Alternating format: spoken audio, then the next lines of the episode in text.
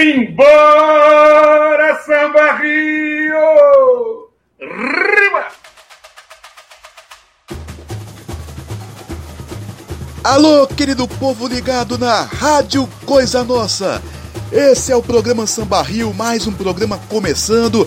Eu sou Marco Maciel e vocês vão ficar aqui com a gente até as 10 da noite com muito debate sobre samba para todo mundo que ouve a Rádio Coisa Nossa que está acostumado com muito samba no pé.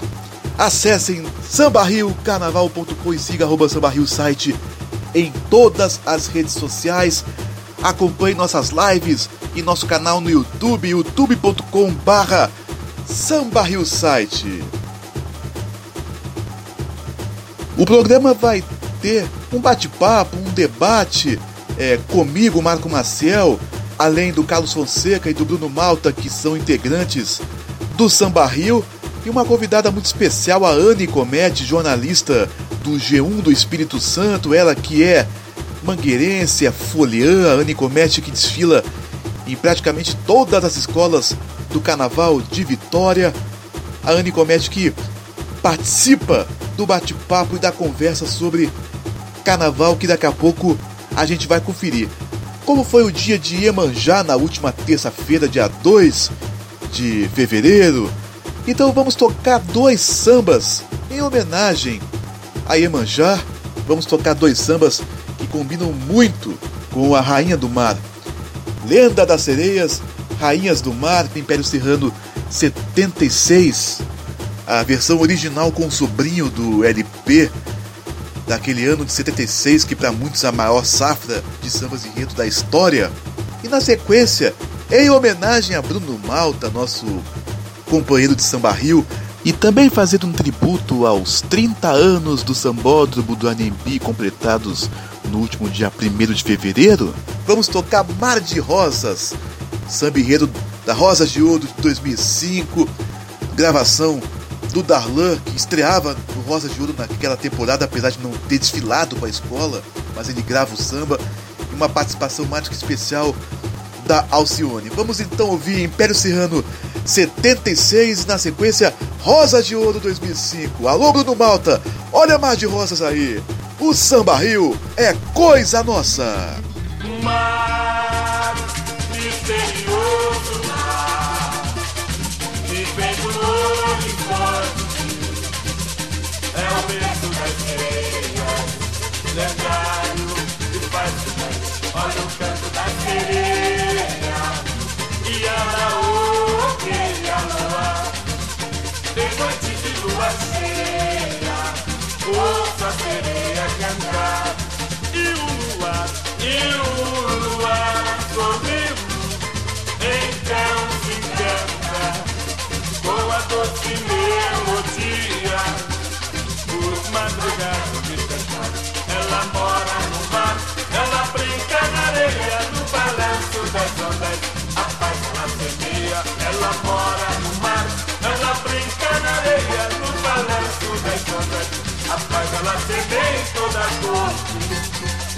corte da lavada, transformando o mar em flor. Vem, vem namorado, chegar a morada do amor. Oh, com tema de bocaiado e sopa. Oh, luxo, ainda Israel é manchado. Oh, com tema de bocaiado e sopa. Oh, luxo, ainda Israel é manchado. Rainha do mar,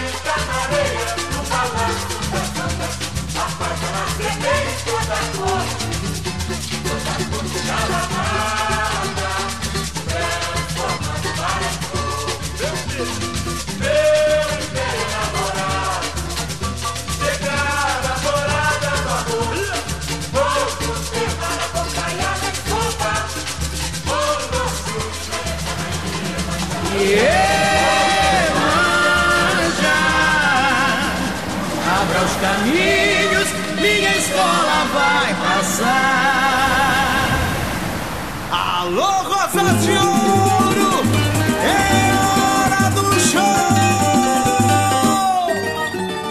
Conta a lenda de uma prova de amor, uma transformação. Afrodite chorou, derramou seu encanto. Uma rosa nasceu, uma se perfumou. Um mundo pleno de vida, maravilhoso jardim. Sonhei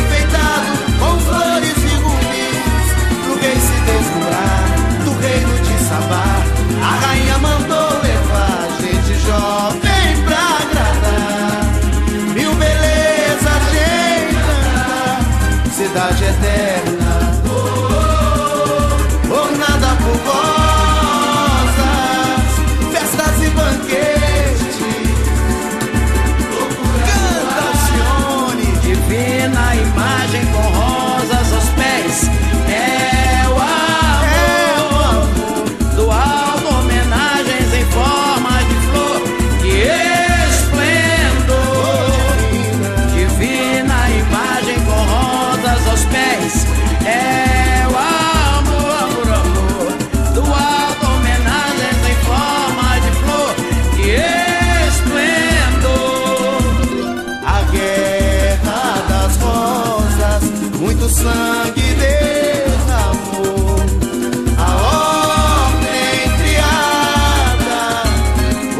baby.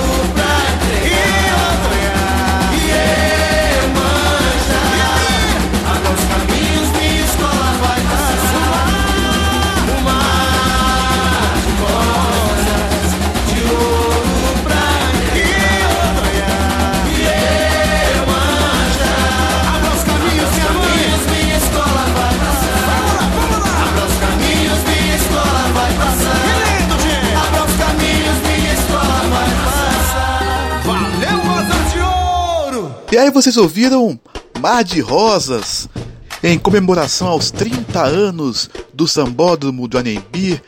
Mar de Rosas, um dos grandes sambas dos últimos 30 anos do Carnaval de São Paulo. Viva o Carnaval de São Paulo! Rosa de Ouro 2005, samba que o Bruno Malta ele adora, sempre fala desse desfile nas lives do Samba Rio, aliás. É, se inscreva no canal do Samba Rio, youtube.com/barra site. Toda semana temos entrevistados, além de muitos debates. Acompanhe a Rádio Coisa Nossa de segunda a sexta. Todas as manhãs tem Samba na Lata com Flávio Abreu e Júnior Docinho. Das 8 às 10 da manhã, de segunda a sexta, Samba na Lata. Também ouvimos Lenda das Sereias, Rainhas do Mar, clássico do Império Serrano na voz do sobrinho, que seria reeditado duas vezes no Carnaval para Inocentes de 2006 e pelo próprio Império Serrano em 2009. O samba teve uma gravação é, clássica da Marisa Monte em seu LP de estreia, apesar que ela deixou fora o trecho que fala do Império, meio desnecessário, mas enfim. Dois sambas clássicos para homenagear Iemanjá, que foi o dia dela na última terça-feira, dia 2 de fevereiro. Aliás, começando o mês de fevereiro, um mês de fevereiro meio atípico, né? Porque não vamos ter carnaval, né? Enfim, vai começar o mais estranho dos fevereiros. Vamos ter que engolir essa esse período sem carnaval.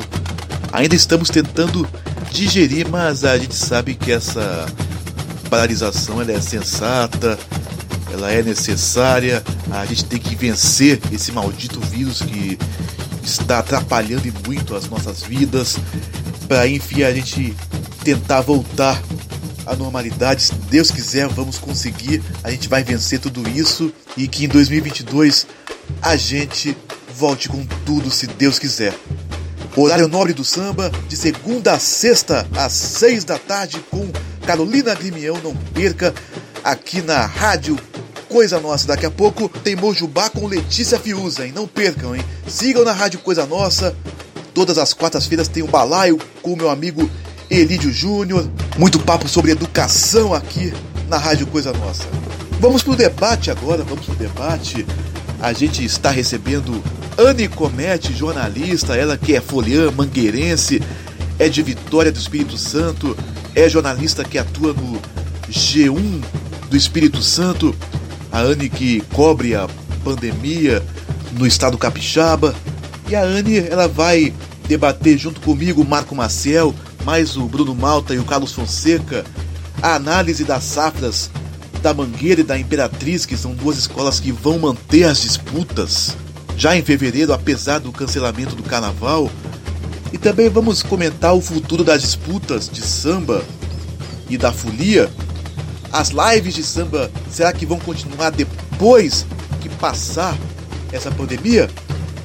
Ainda discutimos as falhas de comunicação das escolas e, por fim, Jair Bolsonaro, enredo na Livres, é um tema meio pitoresco que surgiu nos últimos dias e que a gente vai também comentar. Evidentemente não deve ser concretizado, mas enfim, a gente vai bater esse papo. Anne Comete, muito bem-vindo ao Samba Rio. O programa Samba Rio está apenas começando. Enquanto você ouve o nosso programa, siga arroba Samba Rio site em todas as redes sociais. Acesse sambarriocarnaval.com, veja todo o conteúdo do site, tem colunas novas do Carlos Fonseca, minha também, acompanhe a história do Carnaval na TV com o Gerson Brizolar, uma série incrível que ele está produzindo, está no oitavo capítulo. E no próprio site Samba Rio vocês podem acompanhar os podcasts, o nosso canal de podcast no Spotify, na Deezer, Cashbox e Google Podcasts, onde vocês podem ouvir as edições anteriores do programa Samba Rio na Rádio Coisa Nossa. É isso aí. Vamos agora com o debate, Carlos Fonseca, Bruno Malta, eu, Marco Marcel e a nossa convidada especial, Anne Comete. O Samba Rio é coisa nossa! Falando agora da safra mais recente que saiu, Estação Primeira de Mangueira, o enredo Agenor José e Laurindo, com homenagem a Cartola Jamelão e mestre delegado, a Mangueira recebeu 51 sambas, 51 sambas, uma boa ideia. Faltou apenas 5 para superar a safra do Império da Tijuca, os 56 sambas. Uma safra que eu vi bem elogiada, e para falar de safra de Mangueira, hoje nós temos um convidado, ou melhor, uma convidada especial. Por favor, Marco Maciel, faça as honras. Por favor. É que hoje, para debater junto com a gente a safra da Mangueira, da sua estação primeira e outros assuntos mais, é que hoje a gente recebe a Nicomete, jornalista do G1 do Espírito Santo. Boa noite, Anne. Seja bem-vindo ao Samba Rio. Obrigado pelo, nosso, por ter aceito o nosso convite. Boa noite, meninos. Eu que agradeço o convite de vocês, participar desse programa que eu adoro. Então, aqui, ó. É, o cenário já está perfeito. Bom, vamos, vamos começar por óbvio. Vamos começar por óbvio com a opinião feminina. Do que você ouviu? Gostou? Oh, muito. Olha, vou te falar uma coisa, Carlos. Tem tempo que eu não fico tão feliz com uma safra de samba da Mangueira. Acho que desde 2016 foi uma safra muito boa, mas acho que, que essa foi melhor e consegue superar 2016. Ano passado a gente teve um, um, baque aí, né? A safra não foi tão boa, foi bem complicada. Inclusive o samba que foi escolhido foi um samba complicado, que já não passou no rendimento máximo de Mangueira, né? A gente que é da escola, a gente sabe o que a nossa escola pode ou não. É, mas esse samba agora, eu, eu, até comentei ontem no Twitter, tem samba que, claro, a gente ouve, não é samba que encaixa na bateria da mangueira, ou samba que a gente ouve, identifica a mangueira de um momento. É, mas são sambas belíssimos e que, em outro contexto, eles poderiam completamente ser usados. Por exemplo, uma gravação é, de algum artista, sei lá, Maria Bethânia cantando algum samba desse, sabe? Milton Nascimento, vai, Chico Buarque. Então, acho que tem sambas muito bons. Tem sambas que são a cara de mangueira, tem samba que um torcedor que não conhece ouve o samba e fala: esse samba é de mangueira. É, não sei dizer assim. Simas falou: ah, não, porque a métrica não sei o quê, porque do, verso e tal, não sei falar isso. Aí Eric Quirino falou: não, porque o surdo bate de um jeito no verso, na palavra, também não sei falar sobre isso.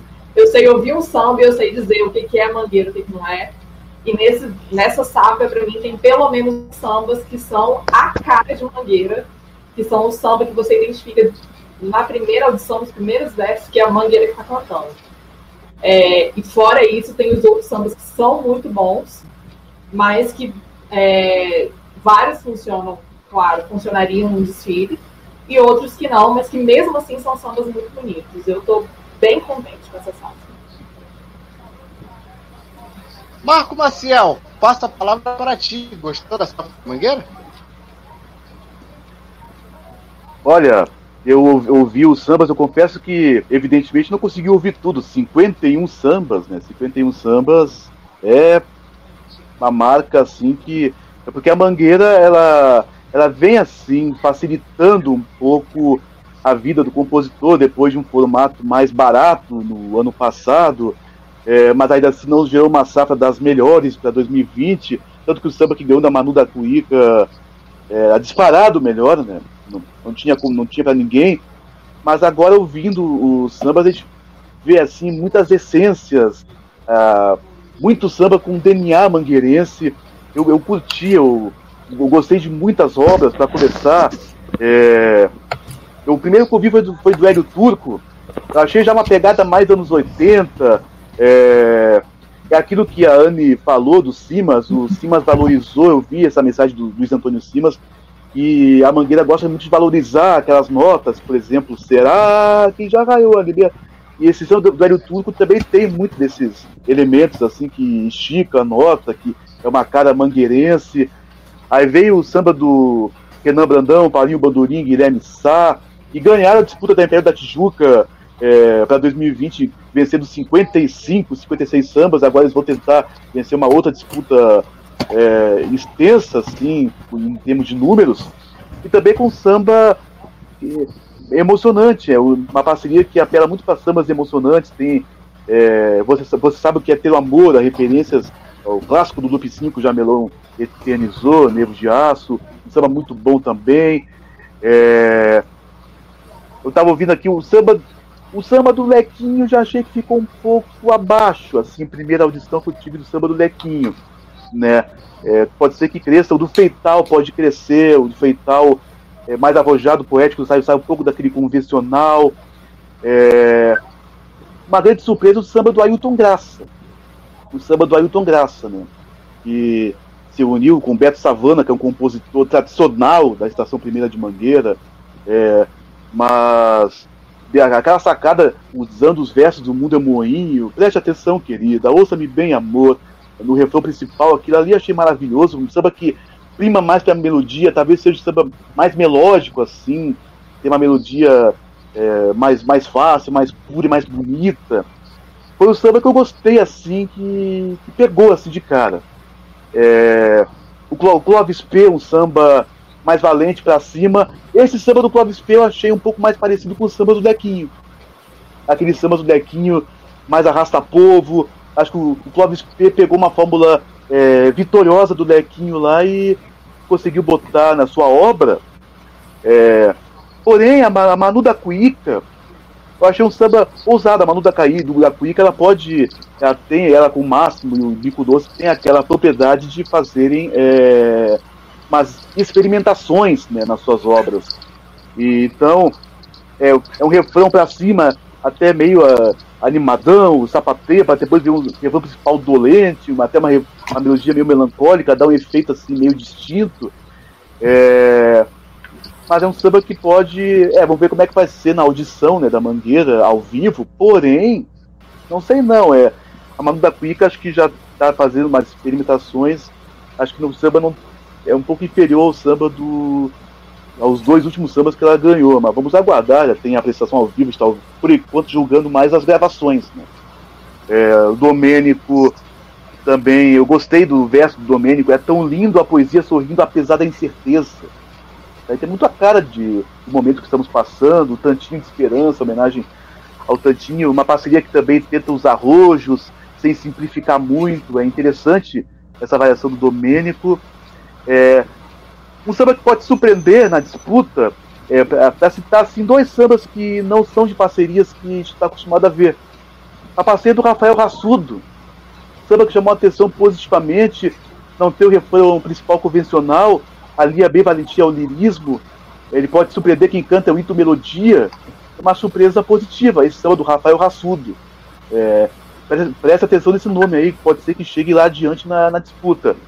É, e o outro, vamos ver o Ezio San, filho do mestre delegado, botou um samba bonito na avenida, pode ser que chegue também hoje samba envolvente, valente com a pegada mangueirense, o samba do Ezio San. É, a gente tem que prestar atenção nesses sambas aí que também de parcerias que a gente não está acostumado a ver nas disputas, não só da Mangueira, como também de samba enredo no geral. É uma disputa que a gente tem que prestar atenção, não só é, focar nos sambas é, que a gente está acostumado a ver, das parcerias que a gente está todo ano ouvindo, então, como são 51 sambas a gente tem que cuidar dessas parcerias é, que não são tão conhecidas no grande público do samba. É, eu posso esquecer de mencionar algum, Moacir Luz também com bom samba, Rodrigo Pinho também com um samba que eu gostei. É, é isso. Ainda não tem esse. Uma primeira audição nas gravações que eu ouvi, eu curti muito mais o samba, não digo muito mais, né? Aí o Tom Graça acho que pula um pouquinho na frente nesses, esse princípio, nessa audição pioneira a gente tem que ouvir mais vezes, ouvir ao vivo na quadra, nas lives que a Mangueira for fazer nos próximos dias. Mas a safra é muito promissora, é muito promissora. Eu quero destacar também um samba da, de um, grandes amigos meus de Pelotas, samba da parceria do Chico Professor, é, que é de bons amigos de Pelotas, já fizemos transmissão juntos, é, é muito interessante ver aqui. Temos sambas de, escritos por várias pontas do Brasil, né? Isso é muito legal. Antes de passar a palavra para o Bruno Mal, eu queria registrar a presença do nosso mestre, Rômulo Tese, que aliás fez uma matéria muito bacana sobre as mídias que fizeram live nesse período de quarentena e Sambarri teve uma citação especial. Viva a Bangueira, valeu Tese, obrigado pelo carinho, obrigado por estar na nossa audiência. E ele está comentando que o Samba Domênico é engajado e o do esse, o Ezio San é bem interessante. Só vou fazer um, um ponto aí. Eu ah, quero agradecer ponto. essa figura aí que está comentando, que é o Rômulo. Esse cara é um grande amigo que eu tenho, cara do bem, cara que assim ele valoriza a imprensa de carnaval igual todo mundo, tipo assim para ele todo mundo é igual, todo mundo que comenta carnaval, que fala, é, eu já falei aqui dele de outras lives, participou aqui do podcast Samba Rio comigo, mas nunca é demais reconhecer esse grande cara que é o Romulo Tese. Sou fã, assumo, meu amigo, tenho a honra de chamá-lo de amigo, então eu quero deixar esse abraço registrado pra ele. Peraí, que eu quero falar que eu sou amiga Esteja- de Romulo também, tá? Peraí, que eu quero falar que eu sou amiga dele também. Todos nós somos. Todos nós somos. Todos nós somos. Que sorte que nós temos. Agora sim, Bruno Malta, diga para nós suas impressões sobre a safra de Mangueira. Cara, é, que nem eu falei aqui, eu- se eu falar que eu ouvi, eu, eu, eu ouvi alguns sambas. Eu ouvi o samba do Feital, eu achei um samba interessante. Pra ser sincero, eu ouvi cinco sambas. O samba do Ailton Graça, o samba da Maneiro da Cuíca, o samba do Lequinho, o samba do Feital e o samba do David Domênico. Mas o David Domênico eu nem vou considerar porque eu ouvi muito pouco. Ouvi duas vezes, se, se muito. O samba, porque assim, ontem foi um dia difícil, então eu nem. E hoje ainda também tava puxado aqui em casa, então não. Falar que eu parei pra ouvir é mentira. E olha que eu gosto de ouvir Safra logo quando sai. Quem me acompanha aí sabe que eu gosto. Só que assim, não consegui. O samba da Manura Cuica, eu quero destacar um ponto. Eu, eu senti uma vibe meio samba de bloco. Não, sabe aquele, aquele samba leve, despretensioso, que você vai ouvindo, que você nem sente que você tá ouvindo? É um samba leve, um samba gostoso de se ouvir, um samba, samba de embalo, digamos assim. Samba que você vai ouvindo e você não sente. Daqui a pouco você tá cantando, você também não sente. Daqui a pouco você tá sambando junto com ele e você também não tá sentindo. E ele vai, a audição vai passando. O samba do Feital eu achei muito bonito. Eu- talvez eu precise assim mastigar um pouquinho melhor a melodia, mas a letra dele tem sacadas ali que você vê os desenhos do Feital, as alegorias que ele bola ali com a letra, aquele jeitão feital de fazer samba que ele nunca fica no cola de si. Eu destaquei aqui na semana passada na safra da viradora que eu acho que ele foi o único que fugiu um pouco daquele obviedade e tal, de só contar o enredo de acordo com a sinopse. Então eu sempre vejo um pouco isso no Feital. Eu- o samba do Lequinho, ele tem um pouco mais cara de mangueira, só que eu, eu senti o Lequinho um pouquinho abaixo do- de- desses sambas. Tem assim aquele, aquele pulsar da mangueira, a mangueira é aquele acontecimento, quem. A mangueira, mesmo quando ela faz desfiles desfiles, assim, frios, que o desse ano, tá, Sapucaí, que na minha opinião foi um desfile frio, a mangueira tem aquela, aquela, aquela coisa, aquela magia dela. Se quem, se- o anúncio de estação primeira de mangueira é muito peculiar, assim, é uma coisa que só quem tá, quem já foi lá sabe o que eu tô falando. Então eu, eu acho que o Belequinho tem aquela aquela formulazinha que ele já vai pegando. E vou destacar o samba do Ailton Graça, porque eu acho que é um samba que ele assim, se ele não é assim, um samba antológico, ele pega o espírito da coisa. Ele traz emoção pro mangueirense. Eu tenho uma amiga que é mangueirense, que ela escutou o samba meia-noite e pouco do da sexta-feira. O primeiro samba que ela me mandou. E a menina já estava quase em lágrimas. Então eu, eu- eu respeito muito a carga mangueirense da coisa. Eu não sou mangueirense, mas eu respeito muito a carga mangueirense da coisa. Então, a pessoa, se o mangueirense falou pra mim que ele tá emocionado, quem sou eu pra julgar? Quem sou eu pra dizer, não, não, não, emo- como assim você tá se emocionando com isso? Ele sabe o que ele tá sentindo, entendeu? Então, ele tem, ele tem ali uma carga emocional pro mangueirense que eu, que eu, que eu respeito muito. Então, dos sambas que eu ouvi, eu vou destacar esses pontos aí. A emoção do, do samba do, do, do Ailton Graça, o jeitão mangueira que o Lequinho fez, o fugir da caixinha do, do, antolo- do, do comum do, do Feital, e essa simplicidade cativante do samba da Manu da, da Cuíca, que é um, uma pérola, assim. Meio tanto samba com fórmula pronta, com melodia elaborada, um samba totalmente simples, pé no chão, pra você brincar, brincar carnaval. Eu acho que é válido aí, uma fórmula aí. Pode não ter sido o melhor resultado possível, mas a fórmula é, é interessante. Bom, vamos falar da outra safra que saiu recente. A safra da Imperatriz Leopoldinense. É, aliás, Imperatriz e Mangueira são as escolas que vão manter sua disputa, apesar do cancelamento do carnaval no Rio. Em fevereiro, agora, Mangueira, Mangueira vai fazendo um viradão verde-rosa e a Imperatriz começa a brigar. Já sei. A safra da Imperatriz Leopoldinense, agora vou ah, na ordem inversa. Bruno, você que é assumidamente fã da Imperatriz, diga pra nós o que, o que você achou dessa safra. Desenvolva, meu filho. Olha, dessa safra eu posso falar melhor porque eu já ouvi todos os sambas. E assim, eu, eu, eu, eu, Bruno, sou uma pessoa que assim, eu tenho uma dor no coração ainda que eu não vi a Imperatriz desfilar ao vivo. E quando tiver carnaval, seja lá quando for, se foi em fevereiro, se foi em julho, foi em 2023, 2024, eu vou estar lá. Dia de Não Natal. importa como, mas eu vou estar lá. Eu vou estar lá e não importa como. Já, já, já é um compromisso que fiz comigo mesmo. E assim, eu quero matar essa vontade com a Imperatriz tendo um bom samba. E eu acho que eu vou conseguir isso. Porque a Imperatriz recebeu 15 sambas, se eu não estiver com a memória errada, acho que foram 15. Sambas totalmente de estilos diferentes, mas samba pé no chão. Samba bom de cantar, de sambar, com desenvolvimentos interessantes da história. A Rosa, ela, ela fez esse carnaval do Arlindo com uma coisa que me lembrou muito o carnaval do Pamplona. É, é, é meio que uma história para no fim das contas você sempre tá vendo a figura do Arlindo revertida na, no que ele apresentou, no que ele construiu de legado, seja no antes e no pós. Seja com, é, com a ligação com Pamplona, seja com a ligação com João, seja a ligação com a Imperatriz, com o Luizinho, com a própria Rosa. E os sambas é, pescaram isso muito bem. O samba, por exemplo, o 01, coloca a Rosa para narrar o enredo. É, o samba termina na segunda parte, é a, a Rosa preferida do seu Luiz. Eu acho isso, assim, é, coisa bonita, assim, uma coisa delicada que você percebe o quanto aquilo é, é, é feito para o torcedor da Imperatriz, mas feito também como um legado de carnaval. Você vê assim como o Arlindo influenciou a Rosa, como o Arlindo foi é, importante para o desenvolvimento do João, como o Arlindo foi importante também para manter o legado do Pamplona. Eu acho isso muito bonito, eu acho uma coisa singela que construiu aí ponto de carnaval muito interessante. O samba de 03 aí, que é o samba que acho que virou meio insensado assim.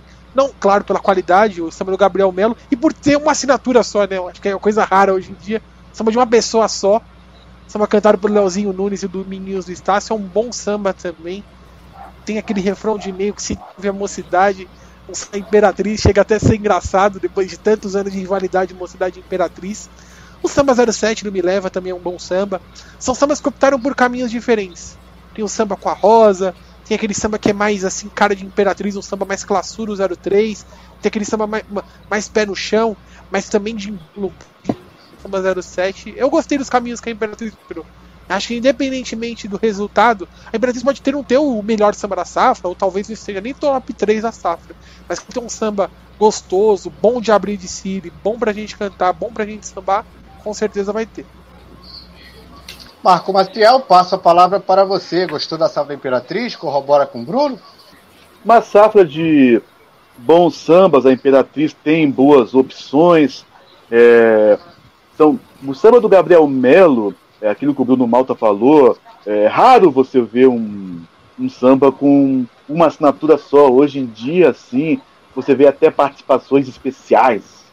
É, você vê até autores em memória, entre outras coisas assim meio estranhas, é, mas você vê assim Gabriel Melo, só um autor assinando algo assim meio bem nostálgico, é até algo assim mais sincero, porque vocês pensam que você vê uma parceria com 20 pessoas assinando, é todas aquelas contribuíram, não é bem assim, né? Para aqueles que podem pensar que são é, marinheiros de primeira viagem no mundo do samba, no mundo do carnaval, não é bem assim. E é de fato um samba que mais chama atenção pela melodia, pela beleza.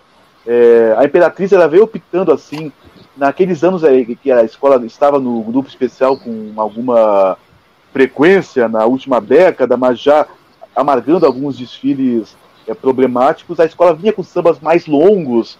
Uh, nos últimos anos, sobretudo a partir de 2015, assim quando a Imperatriz passou a apelar para sambas mais longos. Então esse samba do Gabriel Melo é um caminho, acho que é um, pega um pouco mais aquela linha de 2015 até é, 2018, que foi o ano do. Que é homenagem ao Museu Nacional, ao Museu Nacional, né?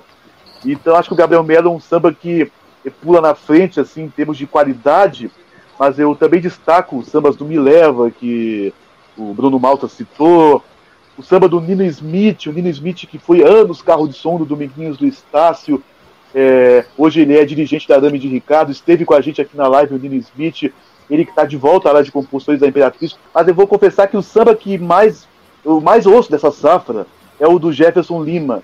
Cara, que pegada anos 90 de Imperatriz que tem esse samba do Jefferson Lima. Cara. Que delícia ouvir samba, o nego cantando como nunca. É, um, um, samba que envolvente, assim, que te prende. Eu tô ouvindo o Preto Joia cantando esse samba. Do, parece aquele samba que o Preto Joia pegava nos 90 aqueles sambas mais funcionais assim, levantava. É, imagina o Preto Joia é, fazer, vai fazer miséria com esse samba, ele com o Arthur Franco. Apesar que o microfone do Preto Joia achei um pouco mais baixo, ou melhor, muito mais baixo que o do Arthur Franco no desfile de 2020, mas aí é um outro assunto.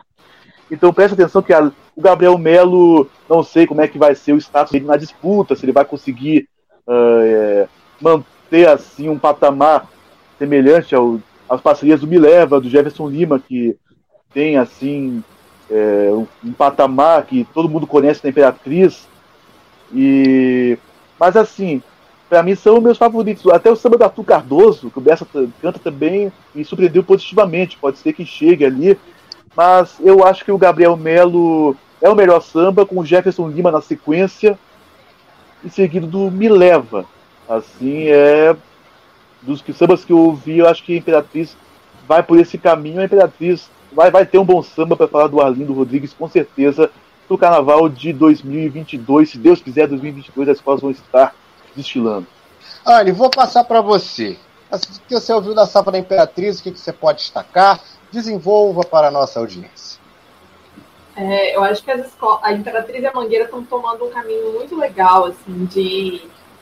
Eu não sei se retorno, mas de continuidade de um trabalho é, e de uma sonoridade que é muito específica da escola.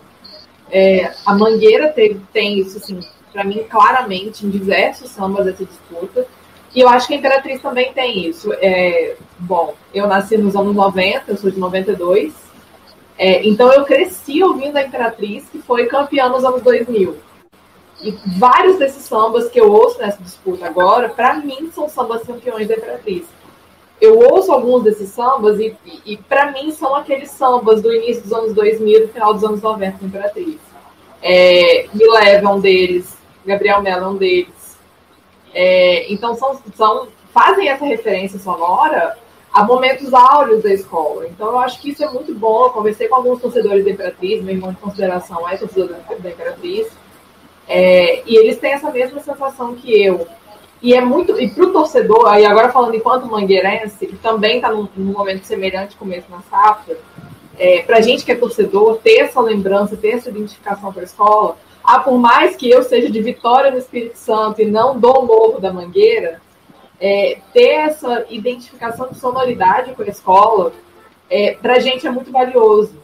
É, estreita um pouco mais a, a nossa relação, a nossa é, vontade de estar ali com a escola, de cantar junto com a escola, de é, procurar saber e viver esse carnaval junto. Eu acho que um, um bom samba é o pontapé inicial da animação, assim, geral. Acho que a gente é, tudo bem, tem enredo, tem escola de carnavalesco, tem dança de cadeira e tudo. Mas acho que a partir do momento que a sua escola tem um bom samba e que a sua escola, você, enquanto torcedor, se identifica com aquele samba, aquilo ali, meu amigo, prepara para o desfile como qualquer outra coisa, é capaz de, de te dar uma energia extra, uma, uma, um, um, sei lá, um sentimento muito bom que faz com que a gente é, tenha vontade de viver aquele carnaval. É, acho que a Imperatriz está vivendo esse momento tanto quanto a Mangueira. E eu acho que é uma coisa importante, assim. Tem muita gente que fala, não, porque precisa se renovar, precisa buscar outras coisas. Só que tem algumas coisas em que é, a transição dessa mudança é mais devagar. Não que não possa ver. É, mas, por exemplo, se você tira algumas batidas específicas, alguns ritmos específicos é, em alguns sambas, você tira a identidade da escola. É, e, é, e é o que acontece, eu acho, por exemplo, em alguns sambas que são muito bons da Mangueira. A Mangueira tem sambas muito bons, mas que talvez para a Avenida eles não sejam tão bons assim. Talvez eles não se encaixem com o canto de Mangueira. Talvez eles não sejam o canto que o componente gosta de levar ao mesmo tempo que eles desfilam. É, e aí, até por isso, gente, é bom a gente deixar claro, a safra é muito boa. Então, o que vai ser cortado vai ser o que não é tão adequado assim para o ritmo da escola, para o fato da Mangueira ser uma, uma, uma, escola de voz de maioria feminina, é, a Mangueira ser uma escola de canto um pouco menos acelerado, não tão. Atenção que a gente está vendo aí, gente, com ritmo acelerado que Mangueira é cantar. Não dá. Então, e tem outros, por exemplo, é, vou falar, vou medir agora nesse momento. Samba da Manu da Cuíca. Samba belíssimo, lindo. Só que lá em Mangueira. Lá vem Mangueira. Mangueira não é lá vem Mangueira. Mangueira é sou Mangueira, estou Mangueira, somos Mangueira, estamos aqui na avenida e a gente vai desfilar. Esse negócio de lá vem, deixa com Salgueiro, deixa com a Portela, sabe? Mangueira não é lá vem. Mangueira é aqui. E eu acho que nesse momento o ser Mangueira faz diferença. É, e até um ponto que eu estava pensando, o samba do Paulinho Bandolim é um samba que me chama muita atenção nesse ponto. É, por ter essa identificação melódica com a Mangueira, eu ouço Paulinho Bandolim, eu ouço Mangueira, necessariamente. Não só Paulinho Bandolim, vários outros. Lequinho, até o, o do Moacir mesmo. É, e o fato de que o Paulinho Bandolim não é uma pessoa que nasceu em Mangueira, ele não é, nossa, nascido e criado em Mangueira, ele, é uma ele nasceu em Niterói e se fez ser mangueirense. Então, também é um ponto importante da gente discutir o que, que é essa identificação que a gente cria, né? É, como é que isso pode ser transportado? E talvez Paulinho Bandolim tenha entendido esse ser mangueira no samba melhor do que gente que vive mangueira. Então, acho que é isso, acho que a identificação com o samba, com o ritmo da escola, é fundamental. E isso a nós, torcedores, faz total diferença com a forma como a gente vai encarar esse próximo carnaval. Ani. Pode falar. Não, é. Você como mangueirense, assim, ano passado a gente teve assim, entre a perda de tantos sambistas maravilhosos, a gente teve a perda do Tantinho, né? Faltou o Tantinho ganhar um samba enredo recentemente, ele que voltou na última década, fez um samba lindíssimo, Nelson Cavaquinho, em 2011. O da Maria Bethânia, então, é uma obra-prima tão grandiosa que até foi parar no disco da própria Bethânia. É, o Tantinho, acho que faltou ele ganhar um outro samba é, recente na Mangueira Nerd. É, acho que faltou, assim, acho que o Tantinha, é, ele era um dos compositores que compunha com essa galera mais nova da Mangueira, né? Ele, ele era um compositor mais antigo, mas ele buscava essa, é, essa parceria com a galera mais nova da Mangueira, né? Os músicos que ele trabalhava, tinha alguns, já trabalhou, enfim, com compositores que eram mais novos. E eu acho que ele buscava essa parceria justamente para é, é, tentar ter esse diálogo aí. Eu acho uma coisa muito valiosa, assim, você ter o, poxa, o cara é o maior da Mangueira, um dos maiores da Mangueira. E aí ele se aliar com as pessoas novas e talvez ensinar coisas que as pessoas não aprenderiam em outros momentos e aí deixar esse de legado também, porque eu tenho certeza que essas pessoas levam para a vida assim, experiência Tantinho ensinou. Cara, quando eu fui na, na quadra da Mangueira, primeira vez que eu fui em 2015, Tantinho me recebeu na Mangueira, aí eu contei para ele, né, eu emocionadíssima, contei que eu era de Vitória, que era a primeira vez que eu estava indo, não sei o quê, e aí Tantinho falou, não, seja muito bem-vindo em Mangueira, que você é mangueirense como qualquer um, não sei o quê. Então, assim, eu acho que faz muita falta ter o Tantinho aqui. É, e eu acho que faz falta é, dele ver o quanto a Mangueira tem crescido nos, nos últimos tempos, né? É, e o quanto principalmente cresceu nesse último ano. Exatamente. Eu, eu assino embaixo. Eu ia, até, eu ia até citar isso como o Tantinho tá, faz uma falta danada nessas disputas. Imagina o samba que o Tantinho iria fazer é, em homenagem a Cartola Jamelão e Delegado, né? Podemos dizer que o Guilherme Sá, se ele fazia parte da parceria dele, é, pode ter representado o Tantinho, assim. O Tantinho pode ter, uhum. quem sabe, a alma dele entrado ali pro Renan Brandão, pro Paulinho Bandolim, pro Guilherme Sá na composição desse samba. E, e o é Tantinho até citado num samba. E até o Tantinho até citado num samba do, é. do, do Domênico, Felipe Filósofo e tal. Bruno Malta, agora o faça o seu ponto. Não, eu queria fazer, um, eu queria fazer uma pergunta para Anne baseado no que ela falou. De sambas de mangueira e sambas assim, que às vezes podem até ser melhores, mas que não tocam o coração da escola. Eu não vou dizer assim que o samba não tenha funcionado, mas eu tenho a percepção, assim, vendo de longe, do dia do desfile, que o samba de 2018, por exemplo, ele não pegou tanto pro mangueirense até por ser um samba mais simples, mais pé no chão, com uma melodia mais assim, singela, assim, sem aquela força de mangueira tradicional, que o samba do ano anterior. Que era um samba até um pouco mais criticado, o samba de 2017, o samba da fé, da, da religiosidade brasileira, do que o samba de 2018. 2018 era aquela, aquele samba mais aclamado, que foi ficando é, assim menos, menos aclamado a cada, cada mês que passava assim, no pré-carnaval. E eu tenho assim que 2017 acabou acontecendo mais por ter essa cara de mangueira e 2018, por exemplo. Já era um samba que, que até o próprio alemão falou isso aqui numa live com a gente, falou assim, 2018 ele tentou levar um pouco do estilo dele para a parceria do Lequinho e o Lequinho fez algumas concessões. E eu acho que o samba ficou um pouco assim, ele não ficou ruim tecnicamente, não ficou ruim musicalmente, mas ele não ficou com aquele espírito mangueirense. Eu queria a opinião da Anne, se ela pensa um pouco parecido nesse sentido. Então, eu, eu penso uma coisa, mas assim, eu não sei se eu, se eu tô errado ou se eu tô certa. Eu não sei. Eu não sei, mas é a, a forma como eu encaro, como eu vejo isso.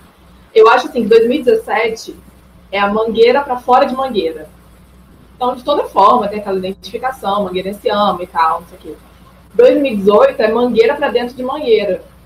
Se você for ver a gravação do desfile, Bruno, não sei se você já viu, a transmissão do desfile de 2018, o mangueirense está extremamente emocionado na avenida. A gente vê várias pessoas, assim, segurando choro, é, emocionadas na avenida com aquele samba. Eu acho que ele é um samba que tocou muito mais de mangueira para dentro do que de mangueira para fora. O 2017 não, ele falou com as pessoas, né? Falar de religiosidade é falar com o brasileiro. Então acho que ele falou bastante para fora. Agora quando você fala de 18, você fala para dentro. Para mim é um dos sambas mais, eu acho que desse de todos esses de, de 2000, da era Leandro, né? De 2016 até 2019, eu acho que 18 é o meu preferido o fato de falar eu sou mangueira, de reafirmar a todo momento o quanto eu sou mangueira, para mim isso é bonito demais. E aí falar, poxa, eu era uma pessoa, eu, eu era uma mangueirense que desfilava, sabe, com ceitinho barato, e aí eu vi a minha escola crescer, e agora você não venha, sabe, mexer com o meu carnaval. Eu acho isso muito valioso pra gente quanto mangueirense, porque a gente está falando da maior escola de samba do planeta, com todo respeito a todas as outras, mas esse título é nosso é, e da valiosidade que é a gente ser mangueirense e, e, ter esse protagonismo de defender o carnaval num momento como esse, num momento em que a gente estava recebendo ali os primeiros golpes. É, é, um, é um samba que me toca muito e que eu acho assim, que é o. É, não sei se o contrário do que você falou, mas eu acho que ele é mais mangueira para dentro do que mangueira para fora. Acho que ele comove muito mais o mangueirense, que é só mangueirense, do que o é, público. Pode ser, é, pode ser que é, pode ser que a percepção se inverta pro nosso ponto de vista, para quem tá fora, né? Para quem tá Isso. fora, talvez a identidade da mangueira seja mais 17 do que 18, para quem tá dentro seja mais 18 do que tá 17. Faz sentido, É. por isso que talvez E é uma coisa assim, seja talvez tenha, talvez tenha se refletido no desfile também, porque aí eu, eu entendo as pessoas que criticam a plástica do desfile e tudo. É, e aí eu acho que também a plástica pode ter influenciado um pouco nessa, nesse desânimo, talvez, do mangueirense, não sei. Mas em termos de samba, o samba de 18 me comove muito mais do que o, o de 17. Não que o de 17 não me comova, gente. Eu sou uma pessoa extremamente religiosa a minha religiosidade, religiosidade tá ali naquele samba de 2017. É aquilo ali.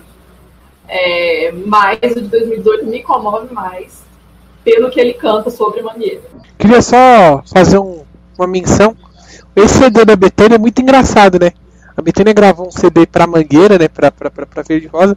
E os, dos três sambas do ano de 2016, o samba campeão ela só gravou o refrão. Os outros dois ela gravou o samba inteiro, né? Ela gravou o samba do Lequinho, né? Que perdeu, e o samba do Tantinho que caiu na semifinal. E o samba campeão, que na verdade foi pra Avenida, ela só gravou o refrão. Eu acho bem engraçado. É, E- Bruno, na verdade, quem, quem- foi o Tantinho que gravou no disco oficial da Maria no disco oficial, no LP da Maria Bethânia, foi o próprio Tantinho que gravou. E o Caetano Sim, sim. gravou do Nel- Nelson Sargento. Isso. Exato. E é, acaba sendo uma curiosidade, né? Porque é, ela gravou os outros dois sambas que perderam, né? E o samba campeão ela só, só colocou o refrão lá, o, que inclusive é um baita no refrão.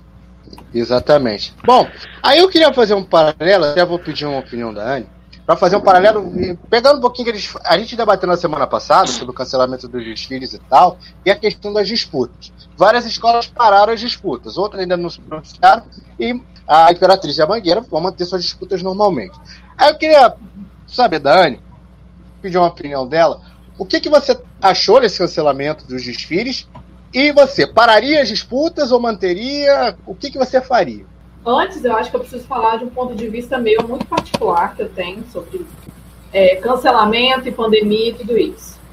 Eu estou cobrindo a pandemia no Espírito Santo desde que a pandemia surgiu. Então, desde março de 2020, eu estou na linha de frente da cobertura jornalística da pandemia aqui no Espírito Santo. É, peguei coronavírus, então eu sou uma das milhares de pessoas, milhões de pessoas no Brasil que pegaram coronavírus. Sei o que é a angústia dessa doença, você não saber se você se eu transmitir para minha mãe, é, se eu vou morrer amanhã, porque é muito imprevisível, é tudo muito imprevisível. Tem gente que está bem, dia não tem nada, no outro dia morre. É, ouvir uma pessoa do meu lado na emergência e direto para a UTI chorando porque não conseguia respirar. É, então, a realidade dessa doença no nosso país é muito complicado.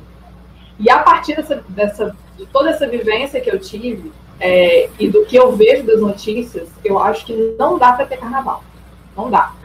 Ah, vamos ter carnaval, ah, porque não sei o quê. Não, não nesse momento não dá para a gente ter carnaval por questão de responsabilidade. É, responsabilidade social com a vida do outro é, e por responsabilidade de não chamar para a gente um problema que não é nosso. Porque a gente sabe que a partir do momento em que acontecer um carnaval no meio de uma pandemia, o carnaval vai ser o culpado de todas as desgraças que acontecem nesse país. O termo é esse mesmo, desgraça. É, tudo vai ser culpa do carnaval. O de 2020 Se sem é pandemia já era assim, imagina agora, né? Exatamente. Se tem pandemia, já não é, imagina, no meio de uma pandemia você resolve fazer um carnaval. Paralelo a isso, quero dizer outra coisa. Não sou a favor de que trabalhadores das escolas de samba passem fome. Por quê? É aquilo que o Simas fala o tempo todo. Escola de samba, de samba que existe, existe que desfila. Carnaval não é escola de samba. Nesse momento, vocês precisam de escola de samba, não de carnaval. Então, precisa que haja uma escola de samba. Tudo, bem, a Anne não tem. Mas, cara, é isso. Não dá pra gente fazer um carnaval em escolas que estão acostumadas a dar calote, a não pagar, a ter trabalho escravo, é, pessoas dentro de barracões expostas aos ma- diversos materiais é, contaminantes. Então, não dá para você expor essas pessoas a um risco que elas nem sabem se elas vão receber ou se elas vão pegar um vírus e morrer. É, eu acho que nesse momento os trabalhadores do carnaval precisam do maior apoio possível, imaginável. Eu acho que assim precisa sair, precisa, é, dar um auxílio sem qualquer tipo de sei lá, tirar o compromisso de algumas escolas, porque a gente sabe que algumas escolas não têm o compromisso de garantir a sobrevivência desses trabalhadores. Então a gente precisa dar um jeito de talvez tirar da- das escolas a responsabilidade disso, ou de arrumar outras formas de fazer esse auxílio chegar a esses trabalhadores. É, acho que é uma decisão sim acertada cancelar o desfile de carnaval. Por outro lado, acho que vai ter a parte da inconsequência, é, que o problema não é a pessoa que pega um ônibus todo dia para ir trabalhar e vai na praia no fim de semana. O problema é a pessoa que se aglomera numa festa, o problema é a pessoa de classe média que fica todo em isolamento, fica a semana inteira nos dias úteis em isolamento na casa dela e no fim de semana resolve fazer um encontrinho de amigos com todo mundo sem máscara. É, Acho que o problema é esse. Acho que essas mesmas pessoas inconsequentes vão para a rua com uma caixa de som, com um tambor que seja, um calho que seja, para fazer o bloquinho de carnaval delas e alegando que estão mantendo o distanciamento e toda aquela conversa toda vão alegar que isso é, é, é legal, né? É, mas eu acho que a gente não pode puxar esse problema para gente enquanto escola de samba. A gente já é muito criminalizado, a escola de samba já é um meio muito é, que sofre muitos ataques, até por, por questões de racismo, por questões estruturais do racismo. É, então, eu acho que a gente não pode puxar esse problema para a gente. Acho que nesse momento, o melhor que a gente pode fazer é ficar quietinho. É, não é aguardar, mas lutar e cobrar do poder público que dê algum auxílio para esses trabalhadores agora. É, mas, acima de tudo, preservar a gente enquanto sociedade e entender que as escolas de samba, que hoje o papel social das escolas de samba é preservar a vida, mais do que qualquer outro. O carnaval, todo mundo assim, eh, olha, olha o carnaval assim, meio um pouco assim de repulsa, enquanto que o Rock in Rio, que pode acontecer em setembro, o Eduardo Paes, inclusive, vai tentar fazer com que ocorra, o pessoal até faz uma vista grossa, passa um pouquinho de pano. É, você não acha que a gestão do Crivella, por mais que tenha sido assim ruim em todos os aspectos, ainda assim ajudou a aumentar ainda mais o ódio de muita gente com o carnaval nesses últimos anos? O Crivella meio que ajudou a semear esse ódio contra a cultura popular? Ah, não tenho dúvida. Eu, eu não tenho dúvida. Acho que isso, inclusive, era um projeto de poder dele. É, eu, eu, eu me formei no doutorado em 2019, no mestrado, aliás, em 2019, e eu fiz questão de escrever isso na minha dissertação. É, eu finalizei minha dissertação em, sei lá, janeiro, e apresentei só depois do carnaval. Então, eu fiz questão de registrar ali, olha os ataques que a gente sofreu. Fiz uma cronologia bonitinha. Falei, ó, quem quiser pesquisar vai ter aqui o material todo para ver esse desmonte que está acontecendo realmente no carnaval, que foi institucionalizado, cara. Como é que você combate uma que foi construída né, como a maior manifestação cultural brasileira e você é prefeito da cidade, que essa manifestação tá, ao invés de você usar disso para você melhorar a sua gestão, mas ele não queria nem a escola de samba, nem melhorar a gestão, fechou até clínica, gente, não construiu creche nenhuma. Então, assim, como é que. Era um projeto político, não, não tem nem o que dizer. E a gente avisou. Então, aconteceu. Até porque as redes sociais também ajudaram assim um pouco a vender essa história de muita gente que é, acaba tendo uma opinião assim do um peso similar a de alguém que entende das coisas. Então chegou a um consenso de que é, tem que cancelar o carnaval e dar para a saúde, para a educação, para a segurança. É um pensamento sem qualquer fundamento. Infelizmente, muita gente acabou ficando com essa ideia é muito por conta de uma ignorância que acaba sendo propagada, né? Acho que as redes sociais, infelizmente, têm esse efeito colateral. Muito. E outra muito, coisa, Marcos, as pessoas esquecem que existe uma coisa chamada orçamento participativo. Toda cidade tem o seu orçamento participativo. Você pode ir lá e opinar sobre o orçamento participativo da cidade. E aí a pessoa não faz isso, ela espera que quem está lá mandando tenha um site de nossa, eu vou tirar dinheiro do carnaval. E, e, e, não é essa questão, não é questão de tirar dinheiro, é questão de que todas as pastas de um governo, por menor que ele seja, é, precisam ter dinheiro destinado. Então, é, você não pode tirar da educação e falar porque eu quero tirar da educação e dar para, sei lá, transporte. Tudo isso tem que ser muito bem debatido. Não é assim, não é, ah, eu vou tirar da escola de samba e vou colocar na creche. Não funciona. Não... Gestão municipal é uma coisa muito mais complicada. Gestão pública é uma coisa muito mais complicada do que o senso comum tem. O slogan do Crivella, menos para o carnaval, mais para as creches. É, por causa desse Real. pensamento, né, que várias cidades têm, estão sem carnaval. Por exemplo, a cidade que eu vivo, São Gonçalo, vai para 10 anos sem desfile. Por causa uhum. de quase 10 anos, acho que é desde 2012, 13, não vou lembrar agora o certo. Mas o carnaval de São Gonçalo está parado, as escolas de samba não se sabe mais o que elas fazem. Tem escola de samba indo pro Carnaval do Rio, Carnaval Pretendente. Eu só quero fazer uma, uma menção o seguinte. Eu acho como eu, o Marco falou assim, que a internet. A internet é uma coisa boa e ao mesmo tempo engraçada. Aqui a gente tem quatro pessoas, cada um de um canto do país, unidas numa live. Uma capixaba, um paulista, um gaúcho, um carioca, unidos por uma live através do samba enredo, através do carnaval, através das escolas de samba. E, a, e ao mesmo tempo que a gente consegue construir esse tipo de relação, os imbecis conseguem também se conectar de alguma forma e propagar as informações imbecis ao longo do, do, do resto do, das outras pessoas e vão atingindo mais imbecis. E isso é uma coisa que fica muito muito impregnada na cabeça de gente imbecil, que acaba gerando crivelas, jaires e outras pessoas.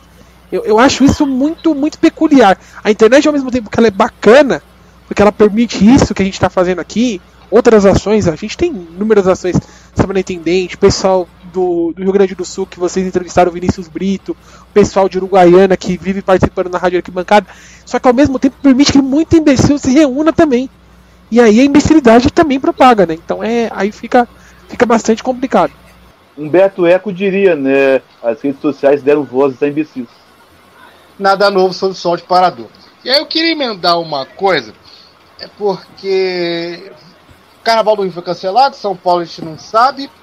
E para deixar é, é, para Anne falar um pouco, essa semana saiu a notícia que o Carnaval de Vitória existe a possibilidade de ter uma apresentação virtual, o Carnaval de Vitória ser todo virtual.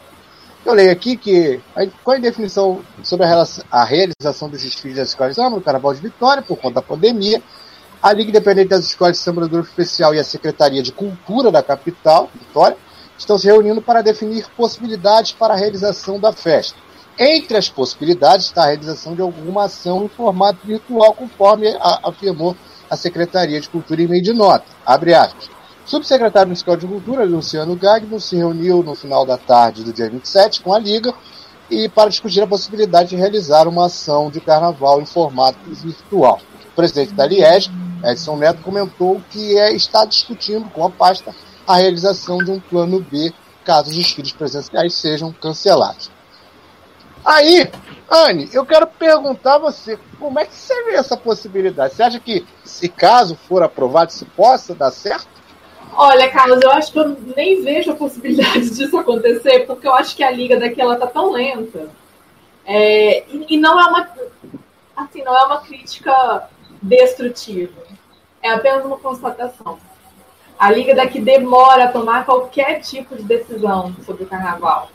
É, até mesmo o cancelamento do desfile demorou muito, a possibilidade de ter ou não, né? Até hoje não se cancelou oficialmente o desfile, né? É, assim, eu, espero que eu esteja errado. Eu espero que aconteça. Eu espero que Vitória seja, é, inclusive, precursora desse movimento, de ter uma apresentação online e tal. Tomara que isso aconteça. Agora, com o movimento da Liga, eu acho um pouco complicado. Eu, eu assim, é, a Liga de Vitória demora muito para tomar algumas decisões e eu não sei porquê. Eu realmente não sei porquê. Então, às vezes, as escolas, a juventude das escolas fala: olha, tem que tomar decisão sobre isso, sobre isso. Agora, entrou uma gestão nova na Liga. Então, eu não sei o que, que eles andam é, e, e, nem procuro saber o que, que eles estão planejando por trás disso. Mas tem uma gestão nova, tem algumas pessoas competentes que entraram agora na liga é, e tem capacidade sim de fazer isso. Agora, é, resta saber se vai poder ser feito mesmo.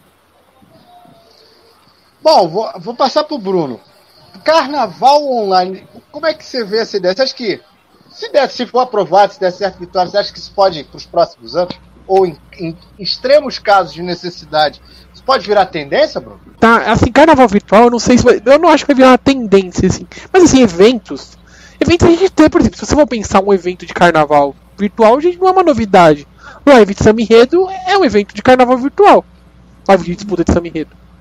É um evento que a gente acompanha presencialmente, que a gente está vendo por, por, por vídeo, por live e tudo mais.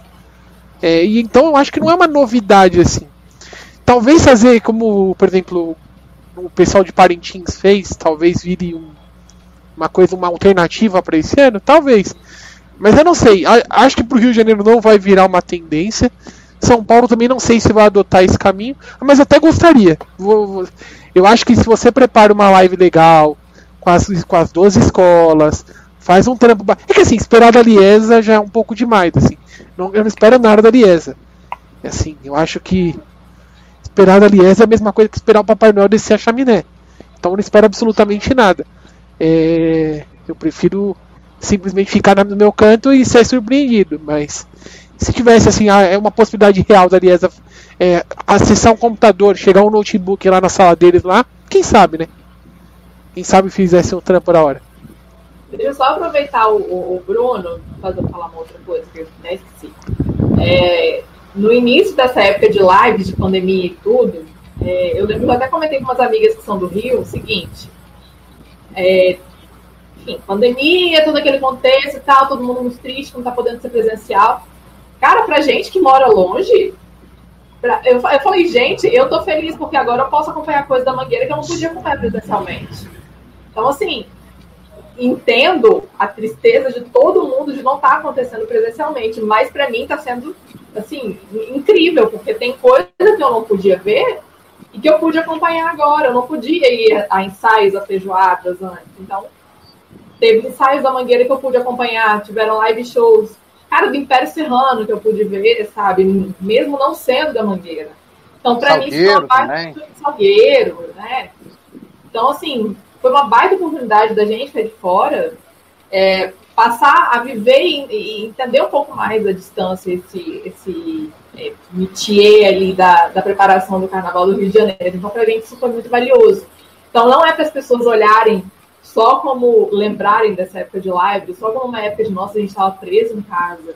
Nossa, a gente estava no meio de uma pandemia, tinha gente morrendo. Então, claro que a gente nunca vai esquecer desse contexto. Claro que sempre vão ser, sempre vai ter esse peso das pessoas perdendo a vida. Agora, enxergar como isso também, para quem está de fora, pode ter sido uma oportunidade incrível de viver coisas que a gente não consegue viver no mundo presencial, normal, antes. Depois, talvez seja uma nova possibilidade, as transmissões se tornem mais frequentes, e, e eu realmente espero que sim.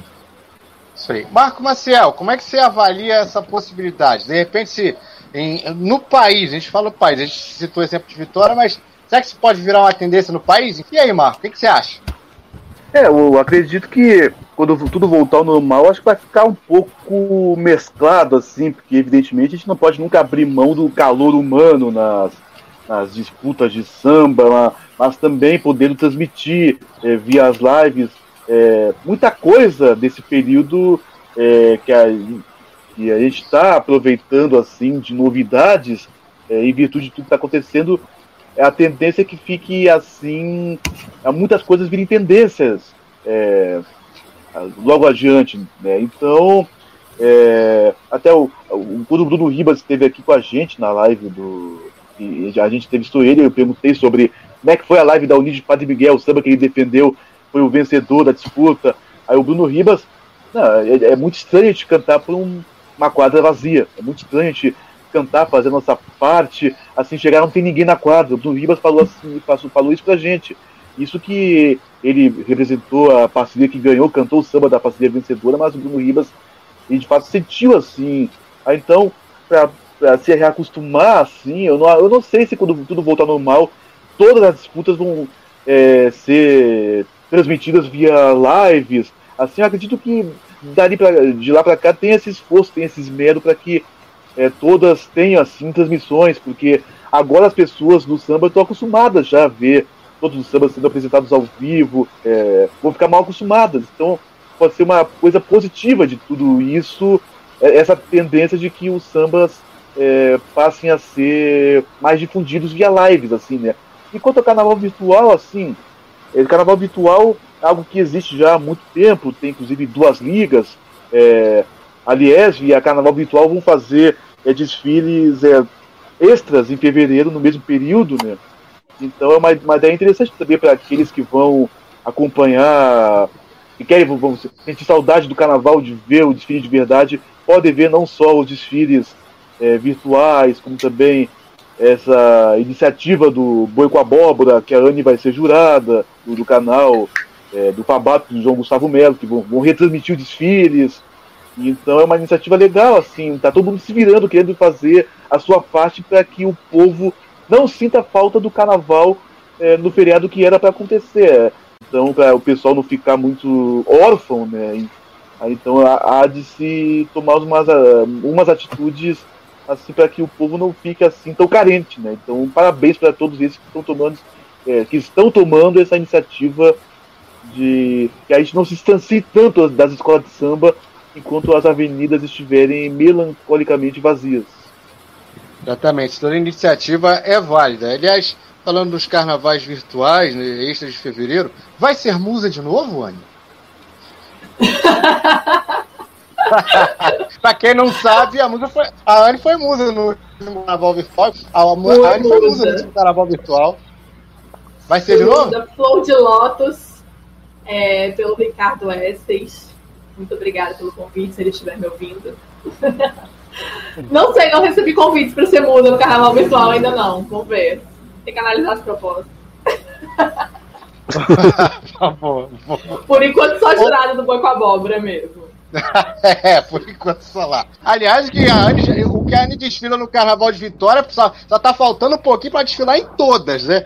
Porque a, a, a, a, a energia, a Anne tem uma energia que nossa mãe. É desfila, desfila na sexta, no, no, no acesso, desfila no especial, tá faltando desfilar na quinta-feira. Se já não desfilou no, no, no Já grupo B. Se a Anne, desfilei na quinta, sim, ano passado. se a, se a Anne Ah, fosse pô. naqueles. Se a Anne fosse naquele desafio do Faustão de desfilar em todas as escolas de samba, Ah, ela e tirar de letra. Mole. Mole pra mim. O, Tranquilo. Bom, na segunda-feira de carnaval, na, na segunda-feira de carnaval desse ano, eu encontrei a Anne na Praça da Apoteose. Acho que ela vai lembrar disso. Final tava do de Ciro da peruca Beija-Flor. rosa. Eu tava. Eu, eu tava acabado, assim. Domingo, tava sexta e sábado em São Paulo, domingo, segunda no Rio. Tava, tava assim, não- eu não conseguia nem me assim. Saber onde eu tava direito e a Anne lá numa animação, assim, 100%. Se tivesse mais um dia de desfile, eu tava tranquilo, assim. Invejo, invejo a disposição. Invejo. Gente, e, e outra coisa, eu amo aquele, aquele samba da Beija-Flor. Não, não tanto, mas assim. O samba, eu sou apaixonada por aquele samba da Beija-Flor. Então eu tava a própria neapolitana. Com aquela bandeirinha. Era eu e eu e Neguinha da Beija-Flor, sabe? O cara é testemunha. É. Eu tava na. Eu tava na, eu tava na segunda-feira já cansado. E Como eu consegui É virar essas quatro noites aí, eu não. é, é, só, só mistérios que só o carnaval consegue explicar. É verdade. O Samba na Internet ganhou o Sambanet e até agora não, não tem ainda previsão da realização do Sambanet, eles ainda estão para receber Ganharam o prêmio. Machine também. Ganharam uma Machine. Tem dois prêmios. E também Tem dois Machine. prêmios pra pegar. E, e merece, Tem merece. dois prêmios pra pegar. Ah, o- a, a grande fonte da Intendente é esse blog aí magnífico, o blog Samba da Intendente, sambaintendente.blog. É, recomendo que entre aí, que lá tem tudo sobre as escolas de samba dos grupos de inferiores do Rio de Janeiro. Um ma- maravilhoso trabalho, magnífico do Danilo e do Marcos Guerra Couto. Fala, Bruno. Eu, eu, eu queria só voltar no ponto que a Anne falou das lives à distância e contar um caso aqui de um amigo nosso, o Dr. Thiago Morgante, que reside na Bahia, é compositor, faz samba em 348 mil Bruno. escolas de samba em São Paulo. O Thiago Morgante, que é o seu doutor da ilha, Exatamente, eu sou doutor da ilha. Ele faz samba em 438 mil escolas de São Paulo e do Rio de Janeiro, todos os grupos. É, samba, se você não sabe ainda, o samba do seu bloco foi composto por Thiago Morgante. Samba do Carnaval Virtual também foi composto por Thiago Morgante. Todos os sambas ele sempre compõe. Onde tem disputa tá o Thiago Morgante lá. ô Ele Bruno, contou uma coisa que Não, rapidinho, eu acho, a gente sempre brinca que existe acho que uns 10 Thiagos Morgantes espalhados pelo Brasil, assim como tem uns 20 Diegos Nicolau espalhados pelo Brasil, porque eles incrível como fazem samba pelo Brasil todo. Uns Thiago 50 Brito Thiago. Maia, Thiago, Thiago- Brito Thiago- Thiago Brito também. Thiago, o Thiago Brito de- do Espírito Santo, é, o Thiago Maia. Tem um em cada esquina aqui. Thiago Miner também deve ter uns 438, porque só assim ele ter tanta caneta assinando o samba. Mas o, o Morgante ele conta uma história que é legal. Ele fala assim: foi a primeira vez que eu vi um samba meu numa final. Porque eu nunca. Que, que, que, assim, eu tive a oportunidade de ver o samba ao vivo, na hora, naquele momento. E eu achei aquilo muito legal no- quando ele ligou no Colorado. E eu achei muito legal, porque imagina um cara, o cara da Bahia faz o samba, compõe, só que ele não tem a oportunidade de vir aqui na final. E aí ele tem essa oportunidade de ver a live, acompanhar o samba dele, saber como o samba dele passou. É, é, um- é uma coisa assim que eu acho que tem que ficar como legado pro, pro, pro carnaval. Acho que tem que ficar como legado. De alguma forma, as, as lives têm que continuar. Eu acho a iniciativa que a Portela faz, por exemplo, na final de samba dela, de transmitir a final com, com equipe, com, com apresentador. Tinha o pessoal aí, nosso amigo lá, Lucinha apresentou junto com o amigo nosso Alex Cardoso, de colocar essa galera junto, eu acho que é interessante, porque eu acho que mostra um. mo- valoriza o cara que, por exemplo, tá o cara pode estar no Espírito Santo, que nem a Anne, pode estar em São Paulo como eu, pode estar em Rio Grande do Sul como o Marco, mas o cara se sente um pouco, ele se sente ali presente. É como se ele estivesse na quadra, é como se ele estivesse naquele momento. Então eu acho que é uma iniciativa, eu acho que o grande legado dessa quarentena pode ser essa questão das lives aí, as escolas de samba, estarem na modernidade. Aliás, eu não conhece muito, né? Mas as escolas conheceram o produto. Aliás, deixa eu Exatamente. falar outra coisa. É, a gente, a nossa, eu não sei qual geração vocês são, mas eu e Carlos, sim. é, a gente foi formado pela televisão. Não sei o Carlos, mas, por exemplo, eu só conheci a Mangueira com 21 anos de idade. Então, todo o meu ser mangueirense foi forjado pela Globo. Todo. O, o, o que a Anne construiu sobre ser mangueirense está dentro da Globo. E aí, mais no finalzinho, é da internet e tudo. É, e eu acho que hoje as, as escolas de samba têm esse potencial nas lives de formar os torcedores de longe por meio da internet. De fazer pelo, por esses torcedores e por esse novo público em potencial o que a televisão fez pra gente na década de 90 e, e início dos anos 2000. Então, eu acho que é uma oportunidade que, que as escolas têm de voltarem a ser essa identidade nacional, né, que se forjou em torno delas, aproveitando desse momento. Resta saber se elas vão mesmo aproveitar. E a gente fala muito da comunicação das escolas. Hoje, uma, uma discussão que entrou em voga é a partir da comunicação das escolas por meio das redes sociais. A gente não fala só das lives, a gente fala das redes sociais. Por exemplo, uma, uma discussão, vou pegar aqui, que eu, um levantamento que o Marcos Niso, Niso fez no Twitter, a partir de uma nota que a Unidos da Tijuca soltou, que a, a respeito de uma página fake que estava se, pass, se passando pela Tijuca, é, alugando a quadra e para usando o número de telefone de pessoas sem consentimento ou supostamente vendendo produtos da escola, né? É, a gente passa por um a gente passa pela, pelo processo de explorar cada vez nossa a marca das escolas de samba digitalmente. E se levantou essa questão hoje de verificar o perfil das escolas do Twitter. Das 12 escolas de especial, nós temos uma escola que tem perfil verificado, que é a Mocidade. A, a escola com o maior número de seguidores é a Mangueira. A Mocidade tem duas vezes menos o número de seguidores do que a Mangueira. A gente tem que pensar um pouco isso. Acho que as, as escolas de samba, isso aqui é um, inclusive é um assunto que eu até abordei aqui no Samba Rio, num texto, depois vocês conferem lá, que acho que falta um pouco, assim, não digo por de vontade, eu não quero aqui fazer juízo de valor a respeito das comunicações. A comunicação das escolas é falha, sim, em muitas coisas, mas é um ponto que a gente, levanta, a gente tem que levantar. As escolas precisam fazer parcerias com as redes sociais, qualquer coisa do tipo, para a gente é explorar cada vez mais digitalmente a, a, a imagem delas é, digitalmente, porque atrai público, atrai público, audiência, enfim, vários números assim, números altíssimos. Enfim, é uma questão que a gente é, pode discutir para várias e várias e várias e várias lives. Eu ia falar alguma Carlos, coisa, Marco? Não, é porque você fez um texto, um levantamento muito bacana sobre uh, por que, que as escolas de samba não usam tanto Twitter, Instagram, elas são assim bem ativas, bem como o Facebook, mas o Twitter é, é complicado. Acho que eu vejo só a mocidade, a Unidos da Tijuca, as mais engajadas assim no Twitter. Não sei se tem alguma outra escola, porque assim tem várias escolas que tem mais de uma conta, tem três, quatro contas aqui. Última atualização anos atrás de uma, aí eles não leram mais daquela, daquela conta e criam outra. E assim falta criar um pouco de identidade das agremiações com o Twitter, que eu não sei porque que há resistência das agremiações com o Twitter, que é uma rede social que você é, pode usar tanto quanto o Facebook, por exemplo. Então acho que as agremiações tinham que aderir um pouco mais ao Twitter. É, tem escola de samba de São Paulo, em especial, né, que nem, nem conta, tem nem site tem direito. Ou seja, é um problema crônico. Entendeu? Deixa É, eu falar outra e- coisa, gente. É, À vontade. Desculpa, desculpa te À interromper. vontade, tá vez. À vontade. É, a, gente, a gente fala muito de redes sociais, mas a gente esquece que esse problema da comunicação, e não sei vocês, Marco e. Ah, é todo mundo jornalista aqui. Enfim. Aí vocês sabem o que eu vou falar, então. É, o problema da comunicação, quando ele desemboca para as redes sociais, é porque ele já está muito problemático em etapas anteriores. É, teve uma pesquisa que uma amiga minha, Rafaela Bastos, que é, foi música da Mangueira, música passista da Mangueira, é, fez para fazer o branding da Mangueira, que é nada mais é do que você ver o que que pode ser marca da Mangueira, o que que não pode, formular e tal.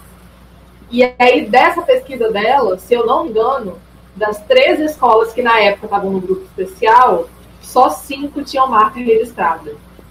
Então, assim, isso é muito grave. Isso é muito grave porque a escola. É aí que a escola deixa de ter a sua arrecadação. A mangueira, gente, a mangueira era para ter uma patente com esse verde rosa, para o cara lá na Inglaterra, se usar o verde rosa na roupa da rainha, ser cobrado pela patente da mangueira. Era isso que tinha que acontecer. Mas não acontece. Então, assim, é, é tudo muito arcaico, é tudo muito pequeno. Eu não sei se é um sentimento de. Eu não sei se falta, eu não sei se é uma coisa de ah, a gente não pode ser isso tudo, ah, a gente não é. Eu não sei o que, que acontece que as escolas de samba não se veem enquanto organizações como qualquer outra. Quando, ah, não, a gente não é empresa. Mas assim, para você conversar com empresa, você precisa ser empresa. Para você ter um, um, uma valorização do trabalho profissional, você precisa agir como empresa. Para você negociar um patrocínio com a Coca-Cola, você precisa ser uma empresa. Tá aí Parintins que não deixa a gente mentir, gente. O que, que Parintins perdeu virando, é, profissionalizando, né, virando mais empresarial? Parintins só ganhou. Você vê hoje a, a fila de patrocínios são três linhas de patrocínios e um cartaz de, de uma live de Parintins, sabe? É uma vergonha uma escola de samba ver aquilo ali, sabe? Patrocínio de gente grande, de banco, de empresa de cerveja, sabe? Então, eu, eu não vejo prejuízo nenhum nessa possibilidade das escolas se transformarem por um lado em empresa, porque, cara, a gente vive num mundo capitalista. Não dá para mudar o mundo fora do mundo. Se você precisa de uma empresa, você tem que ser uma empresa. Se você precisa de direitos trabalhistas, você tem que agir como empresa. Não adianta você querer, ah, não, porque a gente não é empresa. Então você vai ficar ali à margem do problema sempre, porque você não é empresa, você não quer entrar naquele mercado do cão. Verdade. E, e, e, e, você vira vidrasta. Eu, eu lembro muito do exemplo do Tuiuti em 2018. O Tuiuti criticou a reforma trabalhista. Criticou com razão, inclusive. Criticou com todo com todo mérito, inclusive. Só que o Tuiuti tinha um funcionário registrado. E aí toda a luta que o carnavalesco constrói com, com razão, com argumentos, se vai porque a, a, própria escola não consegue agregar aquilo como base, como luta dela, como instituição. Então isso acaba desvalorizando as pessoas. É, por exemplo, eu vejo muita gente falar assim: ah, carnaval não pode ter enredo político, porque carnaval não tem lugar de fala para isso. Eu vi o Leandro até falar isso. O Leandro falou isso. isso não, não, ele não falou assim, criticando. Ele falou assim: carnaval tem, não tem lugar de fala porque ele, porque ele acha. Porque a gente sabe como funciona a festa. A gente sabe do, do, da, da, das pessoas escusas que a festa proporciona, das figuras controversas que a festa proporciona. Inclusive, algumas são até muito exaltadas, inclusive por muitos. Só que é, isso não pode acontecer mais. A gente está no século XXI.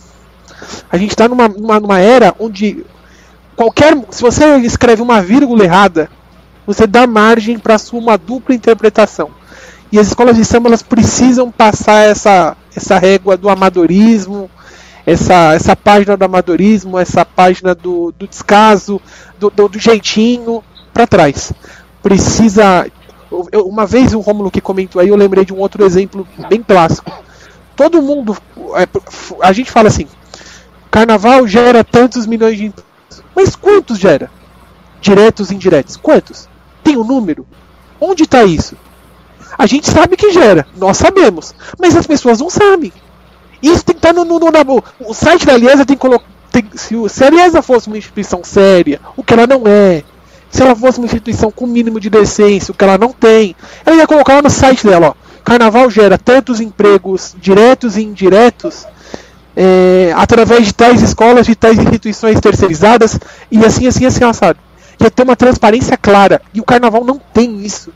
E aí, é, o, que, a, o que a gente bate aqui, ah, porque o Carnaval de São Paulo tem uma organização. Tem. Mas cadê isso no Carnaval de São Paulo? O Carnaval de São Paulo anunciou aí. Não, porque a gente fez teste em milhões de funcionários que vieram de Parintins. Barracão da Império de Casa Verde, que tá o carnavalesco com Covid, o Mauro Quintais, tem 15 funcionários com Covid. E aí? É, é, fácil você colocar lá o postzinho dizendo que você fez o teste, mas e o protocolo? E assim, se, como, como é que você garante a segurança dessa galera? O segundo. É. é fácil você mostrar a foto, porque a foto é o primeiro passo. O segundo passo é não dá. Segundo passo só fica, na, na, na- só fica no postzinho na rede social. Eu acho que isso é, é uma coisa que acaba abrindo sempre margem para se marginalizar o carnaval, para se deixar o carnaval em um segundo plano. Ah, não, ó, esses caras aí, ó, é, não, só fala, é só da boca pra fora. E aí eu, isso que eu vou bater e vou e vou questionar pro resto da minha vida. Enquanto o carnaval mantiver a página do jeitinho, do amadorismo, ele nunca vai ser tratado com seriedade por quem de fato tem que tratá-lo com seriedade. Poder público, que, é o, que são as empresas. O- vai ser sempre assim, ah, depois a gente conversa. Depois a gente vê o jeitinho. Essa coisa do protocolo é um negócio complicadíssimo. Vide a palhaçada que fizeram no Maracanã. Sem comentários. Bom, eu quero destacar aqui uma, uma reportagem do Globo que fala que sambistas contam as angústias de um ano sem desfiles, barcos parados e trabalhadores sem renda. Eu quero destacar aqui algumas falas dessa reportagem. A do Leandro Vieira, que ele diz aqui que é motivo de reflexão que o carnaval, quase sempre associado ao descompromisso e ao desvario, que a gente estava destacando aqui, tem assumido uma postura pública coerente frente à pandemia. Lamentamos o desemprego dos trabalhadores que vão precisar de auxílio, mas juntos faremos do próximo carnaval maior o da vitória da vida sobre a morte. O Leandro Vieira estava falando aqui. A Lucinha Nobre, porta-bandeira da Portela, também disse aqui. É, tive que me adaptar a muitas mudanças, como dançar com distanciamento, mas a pior foi perder o contato frequente do meu mestre-sala, Malo. É, Eu era uma entusiasta do carnaval em julho. No entanto, apesar de ser trabalho para muitos, para outros, tanto o carnaval é alegria. E não temos muito que festejar. Agora é pensar no próximo desfile como renascimento. Como diz a música, o samba agoniza, mas não morre. E vamos passando pela matéria aqui. O do Gabriel Haddad, um dos carnavalistas da Grande Rio, diz aqui: é positivo que as escolas nesse período não tenham emudecido. Basta ver os enredos que, tenham, que tinham sido propostos, muito potentes e urgentes, que acres- acrescenta aqui. É, Tiago Martins, carnavalista São Clemente, dizendo que precisará, precisará aguardar pelo grande momento, da mesma forma que a Isabel terá que conter ansiedade para homenagear Marcinho da Vila, e a atual campeã Viradouro terá que segurar antes de explodir de emoção com seu tema Não há tristeza que possa suportar tanta alegria. Aqui o Marcos Ferreira, tem uma fala do Marcos Ferreira aqui. Ao buscarmos os nossos fornecedores, a vendedora nos atendeu dizendo, emocionada, não acreditar que estava diante de tecidos coloridos. Há meses, ela só vendia cores tristes para máscaras e sacos fúnebres.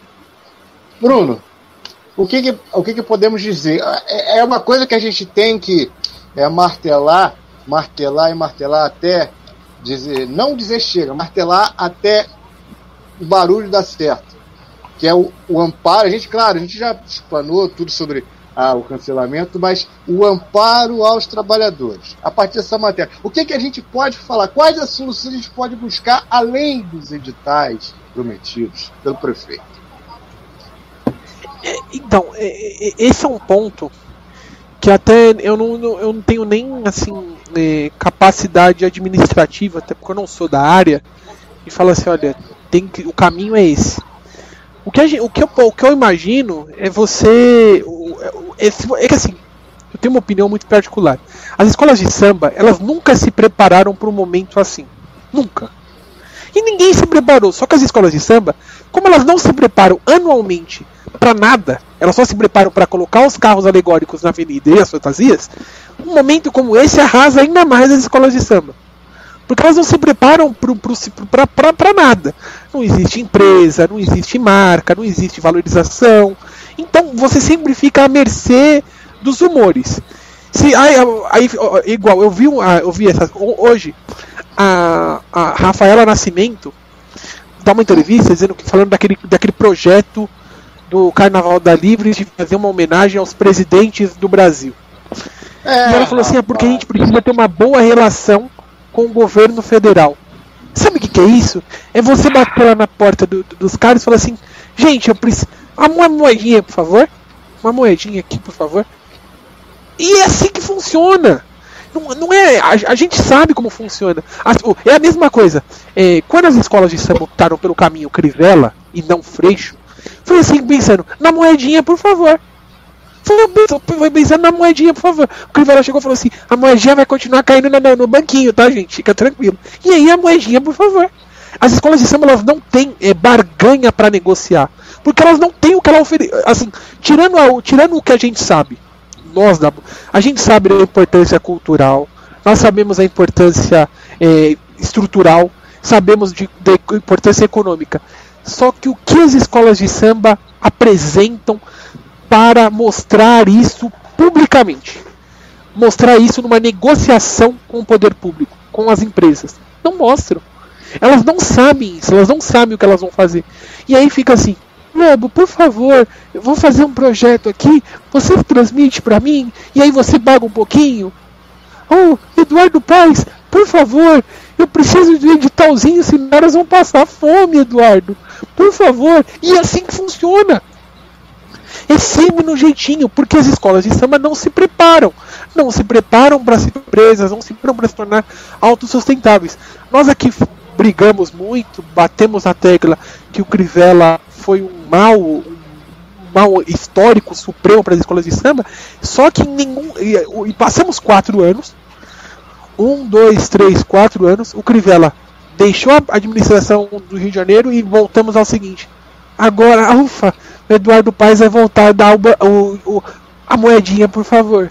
Não, as escolas de samba passaram quatro anos não se preparando para se tornarem autossustentáveis, mesmo com apoio de uma prefeitura que, que valorize a cultura das escolas de samba. Eu, isso que é o mais triste, na minha opinião. Não sei a opinião dos, dos meus amigos, do Marco e da Anne, mas é a minha opinião. Eu acho que a. Falar, falar é fácil, assim, tipo assim, falar, eu poderia falar, ah, faz live. Mas assim, a, a verdade é que a gente tem um plano porque as escolas de samba não têm plano. Nós temos ideias aqui. Se eu falar assim, ó, ideia que você teria? Eu falo assim, ó, a gente pode fazer um evento com a Globo, conversar, é, ou, ou, fazer assim, primeiro passo, ó, vamos fazer um, um, geral aqui administrativo, ver quantos funcionários nós temos, quanta, é, quantas pessoas terceirizadas nós temos, e aí a gente vai conversando com as empresas, ó, a gente pode colocar a marca aqui, ali, ali, conversar, mostrar uma, uma proposta autossustentável. Só que aqui são obras que a gente tem. As escolas de samba não têm, elas não têm plano. Não tem. O é a moedinha, por favor. Bom, já que o Bruno levantou a bola, nós temos o dever jornalístico de citar esse fato, que hoje, no intervalo da final da Libertadores, nós fomos surpreendidos com essa notícia soltada pela Veja, de que a Liga Independente das Verdadeiras Raízes das Escolas de Samba, a Livres, que é a liga dissidente da, da do Carnaval de Tenente Magalhães, é a liga de oposição a Liesb, é, ela pretende homenagear, aqui está dizendo a matéria da Veja, ela pretende homenagear o presidente Jair Bolsonaro em 2022, no ano que ele tentará a reeleição. A previsão é que o projeto seja apresentado na próxima semana ao Palácio Planalto para avaliação do próprio. O enredo já está escolhido. Olha o título. Da cidade maravilhosa do Rio de Janeiro para Brasília, capital do Brasil. De JK a JB, suas riquezas minerais, belezas naturais, fauna, flora e tradições. Isso parece enredo da época de ditadura militar, né? Certamente. Seguindo. Que é, fauna e que flora! Que fauna e que flora! Queimou tudo, gente! Queimou tudo! É. Esse povo falando de fauna fora. Pelo de amor de Deus, né, cara? Bom, não, o ponto foi felicíssimo. É, seguindo a matéria, se Bolsonaro concordar, a proposta de haver um tema único vai ser encaminhada à principal associação dos sambistas para ser debatida, a Liesa, que reúne as agremiações do grupo especial. O argumento da presidência, da presidente Rafael Nascimento, que também é presidente da tradição. Em 2000, todas as escolas de samba tiveram como enredo os 500 anos de descobrimento do Brasil. A nossa ideia é exatamente igual, mas precisamos primeiro da autorização do presidente Bolsonaro para depois explicar o projeto para a Liesa.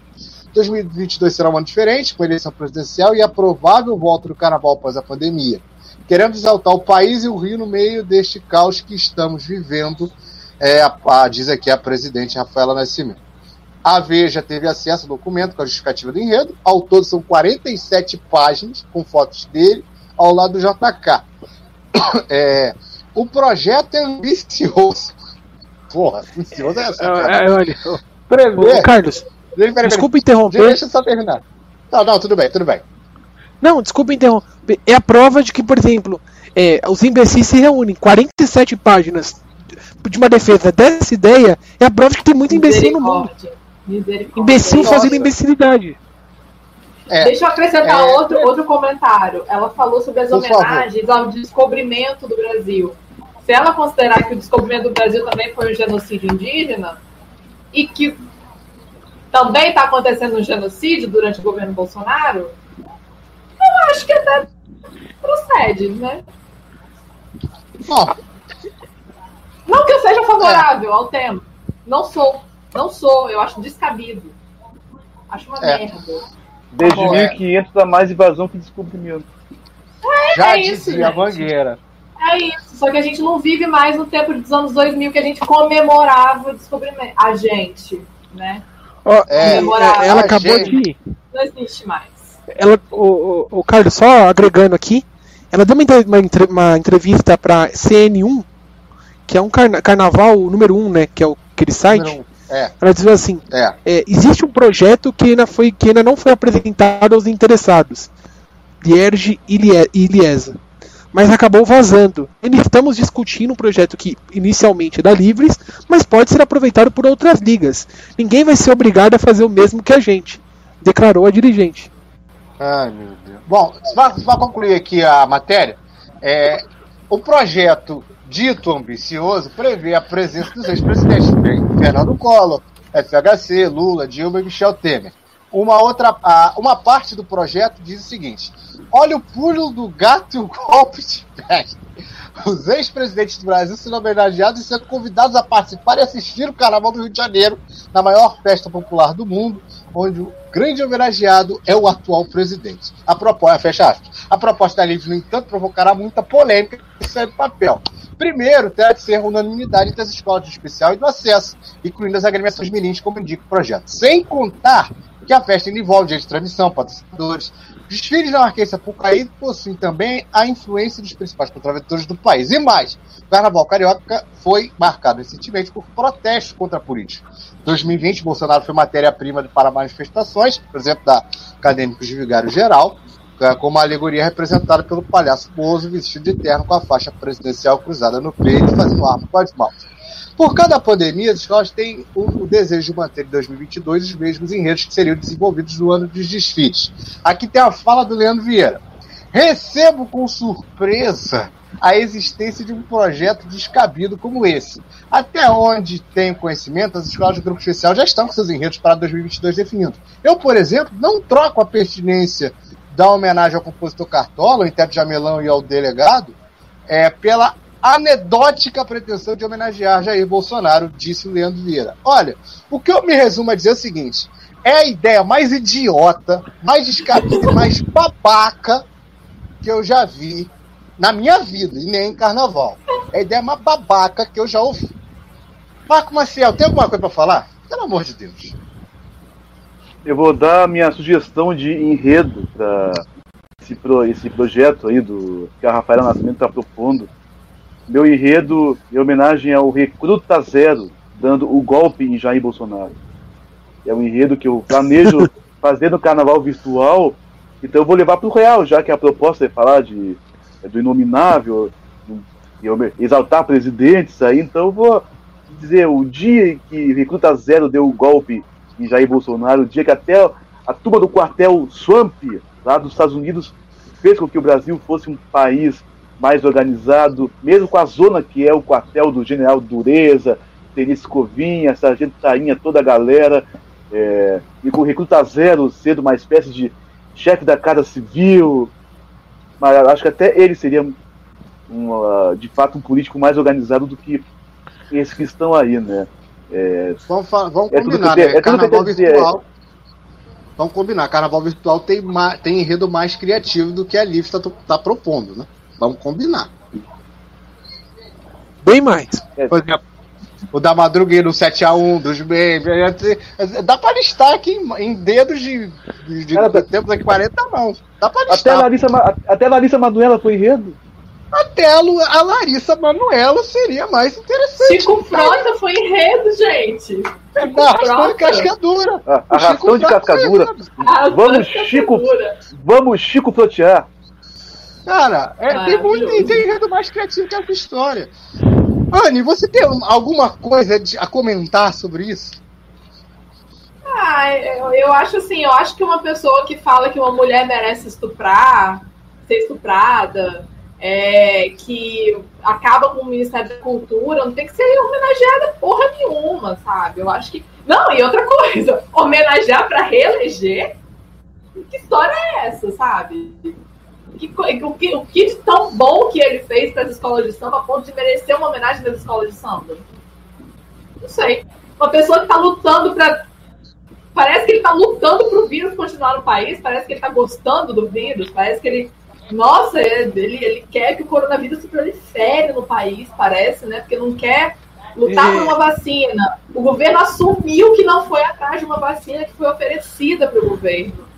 É, é- é, assim, é, é tudo muito surreal, desde os motivos que levaram a ele a estar onde está, até os motivos que, que ele põe como é, razões das coisas catastróficas que ele decide, até essa ideia mais descabida do mundo de por que, que você vai homenagear um presidente, sabe? Assim, se já não bastasse toda a incoerência do discurso dele, todo o discurso de ódio, todo o desmonte, todos os milhões de latas de leite condensado, que até seria um ótimo enredo por da pedra, é, né, paralelo que o Hurt. É, fora isso, cara, por que você vai homenagear um político que está buscando reeleição? Você já fez isso alguma vez na sua vida? Sabe? Alguma vez você teve um carnaval unificado para reeleger um político? É, é- é tudo muito surreal. Eu não, não consigo entrar na minha cabeça, eu não consigo levar a sério essa reportagem. Eu não consigo levar a sério essa reportagem. É esse o meu ponto. Para mim é uma É, grande Bruno brincadeira. É. Bruno Malta, vou passar a palavra para você. Eu vou. A Anne falou aqui de um ponto. Ah, o presidente quer que o vírus continue. Assim, é, eu vou, eu vou só pegar esse ponto assim para fazer uma pergunta. Já viu o que gente incompetente quer para justificar a incompetência? Que algo aconteça para que fale assim, não, a culpa não é minha, a culpa é disso aqui, ó. Gente, incompetente só procura desculpa. É, o- vírus é só desculpa para justificar esse dois, dois anos e um mês de um desgoverno absurdo que piorou o país aí em um retrocesso. E assim, eu não tô falando. Além dos retrocessos de costumes, de forma de lidar com as pessoas e tudo mais, esses retrocessos a gente já imaginava que ia acontecer, mas um retrocesso estrutural, econômico, é, tra- de trabalho, em tudo. Não tem uma área que houve avanço. Todas as áreas do Brasil regrediu aí pelo menos uns 10 a 15 anos, no mínimo, assim. Eu tô usando, sendo bem bondoso quando eu digo 15 anos. Mas é um absurdo, é um completo absurdo, é risível. Assim, a Livres cada vez mais se torna uma grande piada, né? É, vamos, vamos, vamos usar o termo correto. Uma, uma, uma liga que teve um, sete escolas e que a campeã foi a, pre- a escola da, da presidente e da criadora da liga. Aí um monte de escola sai da liga e sai atirando. Não sai, não sai assim, ah, saiu, tudo bem, não. Sai atirando. Sai dizendo que a liga não presta, que a presidente não presta, que é tudo, que é tudo mal armado, que não sei o que. E assim, eu, eu só fico triste, eu fico muito triste assim, porque vem lá da intendente, que é o lugar que mais, que mais sente essa questão. Um lugar que não tem estrutura, um lugar que não tem apoio público. E aí os caras sim, simplesmente falam assim, mano, não, ó, pra atrair um pouco da atenção, vamos falar uma coisa pra exaltar, talvez uma. Ah, pra mim, assim, particularmente, é a pessoa mais nefasta que esse país já produziu, a pessoa mais patética, a pessoa mais ridícula, qualquer todos os termos negativos que esse país já produziu, o cidadão que ocupa a presidência da República hoje é, pra mim, qualquer assim, ele é a pior pessoa da história da, da humanidade brasileira. Então, eu acho um grande absurdo e vou, vou, vou, vou, assim bater nisso até essa ideia ser simplesmente aí feita de chacota, que é o que ela merece. o Bruno, Anne, Carlos, né, a gente tem aqui a audiência do, dos irmãos Guerra Couto, que fazem esse trabalho magnífico no samba na Intendente, que já exaltou, enalteceu. Pois é, como é que eles vão defender uma coisa dessas? Como é que eles vão defender? Eles fazem um blog exaltando as escolas da Intendente, dos grupos inferiores, e chega lá e são obrigados a noticiar um troço desses. É uma coisa totalmente é, sem, sem lógica alguma. Até porque a matéria aqui diz que a Liga Independente das Verdadeiras Raízes da Escola de Samba Livre, verdadeiras raízes, é, diz que o enredo já está escolhido da família. cidade maravilhosa do Rio de Janeiro, blá blá blá blá blá. Aí a pergunta aqui, quem é que vai fazer esse enredo? É, é a Livres que vai fazer esse enredo? Que escola samba que vai fazer? Acho que faltou dizer que é a tradição que vai fazer esse enredo. E a Livres está querendo apelar para, sei lá, puxar saco, bajular o presidente da República para, quem sabe, conseguir uma pressão interna junto a Liesa, a Rio Tour, para botar a tradição de uma vez no, na Sapucaí, na série Ouro. É, ou seja, tá, tá dando um golpe baixo, tá, tá desesperada, porque a tradição não vai conseguir nada. A, a Livres é, é uma liga fadada a, a morrer, a ser esquecida. É, então ela está tentando apelar, quem sabe, eu não sei se é, é, procede isso, pode ser também, porque por mais que a Veja tenha é, publicado esse tipo de nota, mas pode ser uma fake news mesmo, alguma coisa para chamar atenção, assim, para tentar botar uma espécie de pressão na, na Liesa, na Rio Tour, na Lierge, mas que é uma forma, assim, de você tentar chamar atenção, a famosa melancia no pescoço, isso é, até os, o, o samba da intendente está dizendo que nem vai dar manchete para essa bobagem, nem deve dar mesmo, que isso aí não vai dar nada, isso aí é uma Sim. baboseira que vai fazer muito bem, fazer muito bem os Guerra Culta. Ou como falou a Caprichosos, hoje tudo está mudado, tem muita gente no lugar errado. Num conversa foi tão profético, né, mano? Que, verso Oh. atual, que verso atemporal, né? V- vamos ser sinceros. O que, que o Jair Bolsonaro tem de história? Assim, história, assim. Pra dar um enredo. Não tem nada, gente. O cara era um, um deputado do baixo clero da Câmara. Um insignificante. Uma pessoa que não existia pro Brasil. Um, um zero à esquerda. Com todo o respeito, assim, do mundo. Eu não respeito não, porque eu não respeito esse cidadão. Um zero à esquerda. E assim, não existe. O cara não existia. Ele passou a existir baseado na ignorância, no, é, no negacionismo, to- em tudo que é de ruim, assim, ele passou a existir de, um forma, de, um modo que ele também não agregou em nada. É um discurso vazio, não, ele, ele não tem história. O, o- ele era o, o cara conhecido que colocou em 99 dizendo que o Brasil só ia ter jeito quando tivesse a guerra civil matando 30 mil. Ele já matou 200, e- 207 mil nesse ano. Ele, ele falou, ele era o cara que foi, que foi acusado de compra de voto no voto impresso, que ele tanto defende. Eu vou colocar lá. Se eu fizer um enredo sobre o Bolsonaro, sobre o presidente da República, eu vou colocar quatro alas. A ala do, dos filhos, que eles não merecem uma ala cada um, só merecem uma ala só. É, os- o- esse- esses imbecis. A ala da compra de votos impresso. A ala da, da, da da declaração do- da guerra civil. E a ala do tá ok, acabou. Eu acho que é mais do que o suficiente, inclusive. Ou seja, também é um zero à esquerda. O cara, o cara gasta milhões de leite condensado pra você não dar nem um, um carro alegórico do leite condensado? Ah, O Nem iogurte do Porto da Pedra. O, o leite da Porto da Pedra vale mais que o, que o carro da- do, do leite condensado, do Jair. O leite do É. Porto da Pedra vale mais. O Romo Testa tá falando aqui, Parintins já tem 1 milhão e 600 mil, captado só da, da Lei Rouanet, para o próximo festival. E isso com tudo parado. As grandes marcas ajudam em Parintins, mas as empresas locais pequenas também ajudam. Ou seja, Parintins tem muito que aprender com, com aliás, as escolas de samba têm muito que aprender com Parintins. E muito. É, eu já tentei torcer por várias escolas do Carnaval de Vitória. Eu desfilei muitos anos a Novo Império, fui da bateria da Unidade de Jucutuquara, eu trabalhei na comunicação da MUG, é, enfim. Mas assim, é, eu- o que eu falo hoje é o seguinte, eu tenho um carinho imenso pelo Carnaval de Vitória.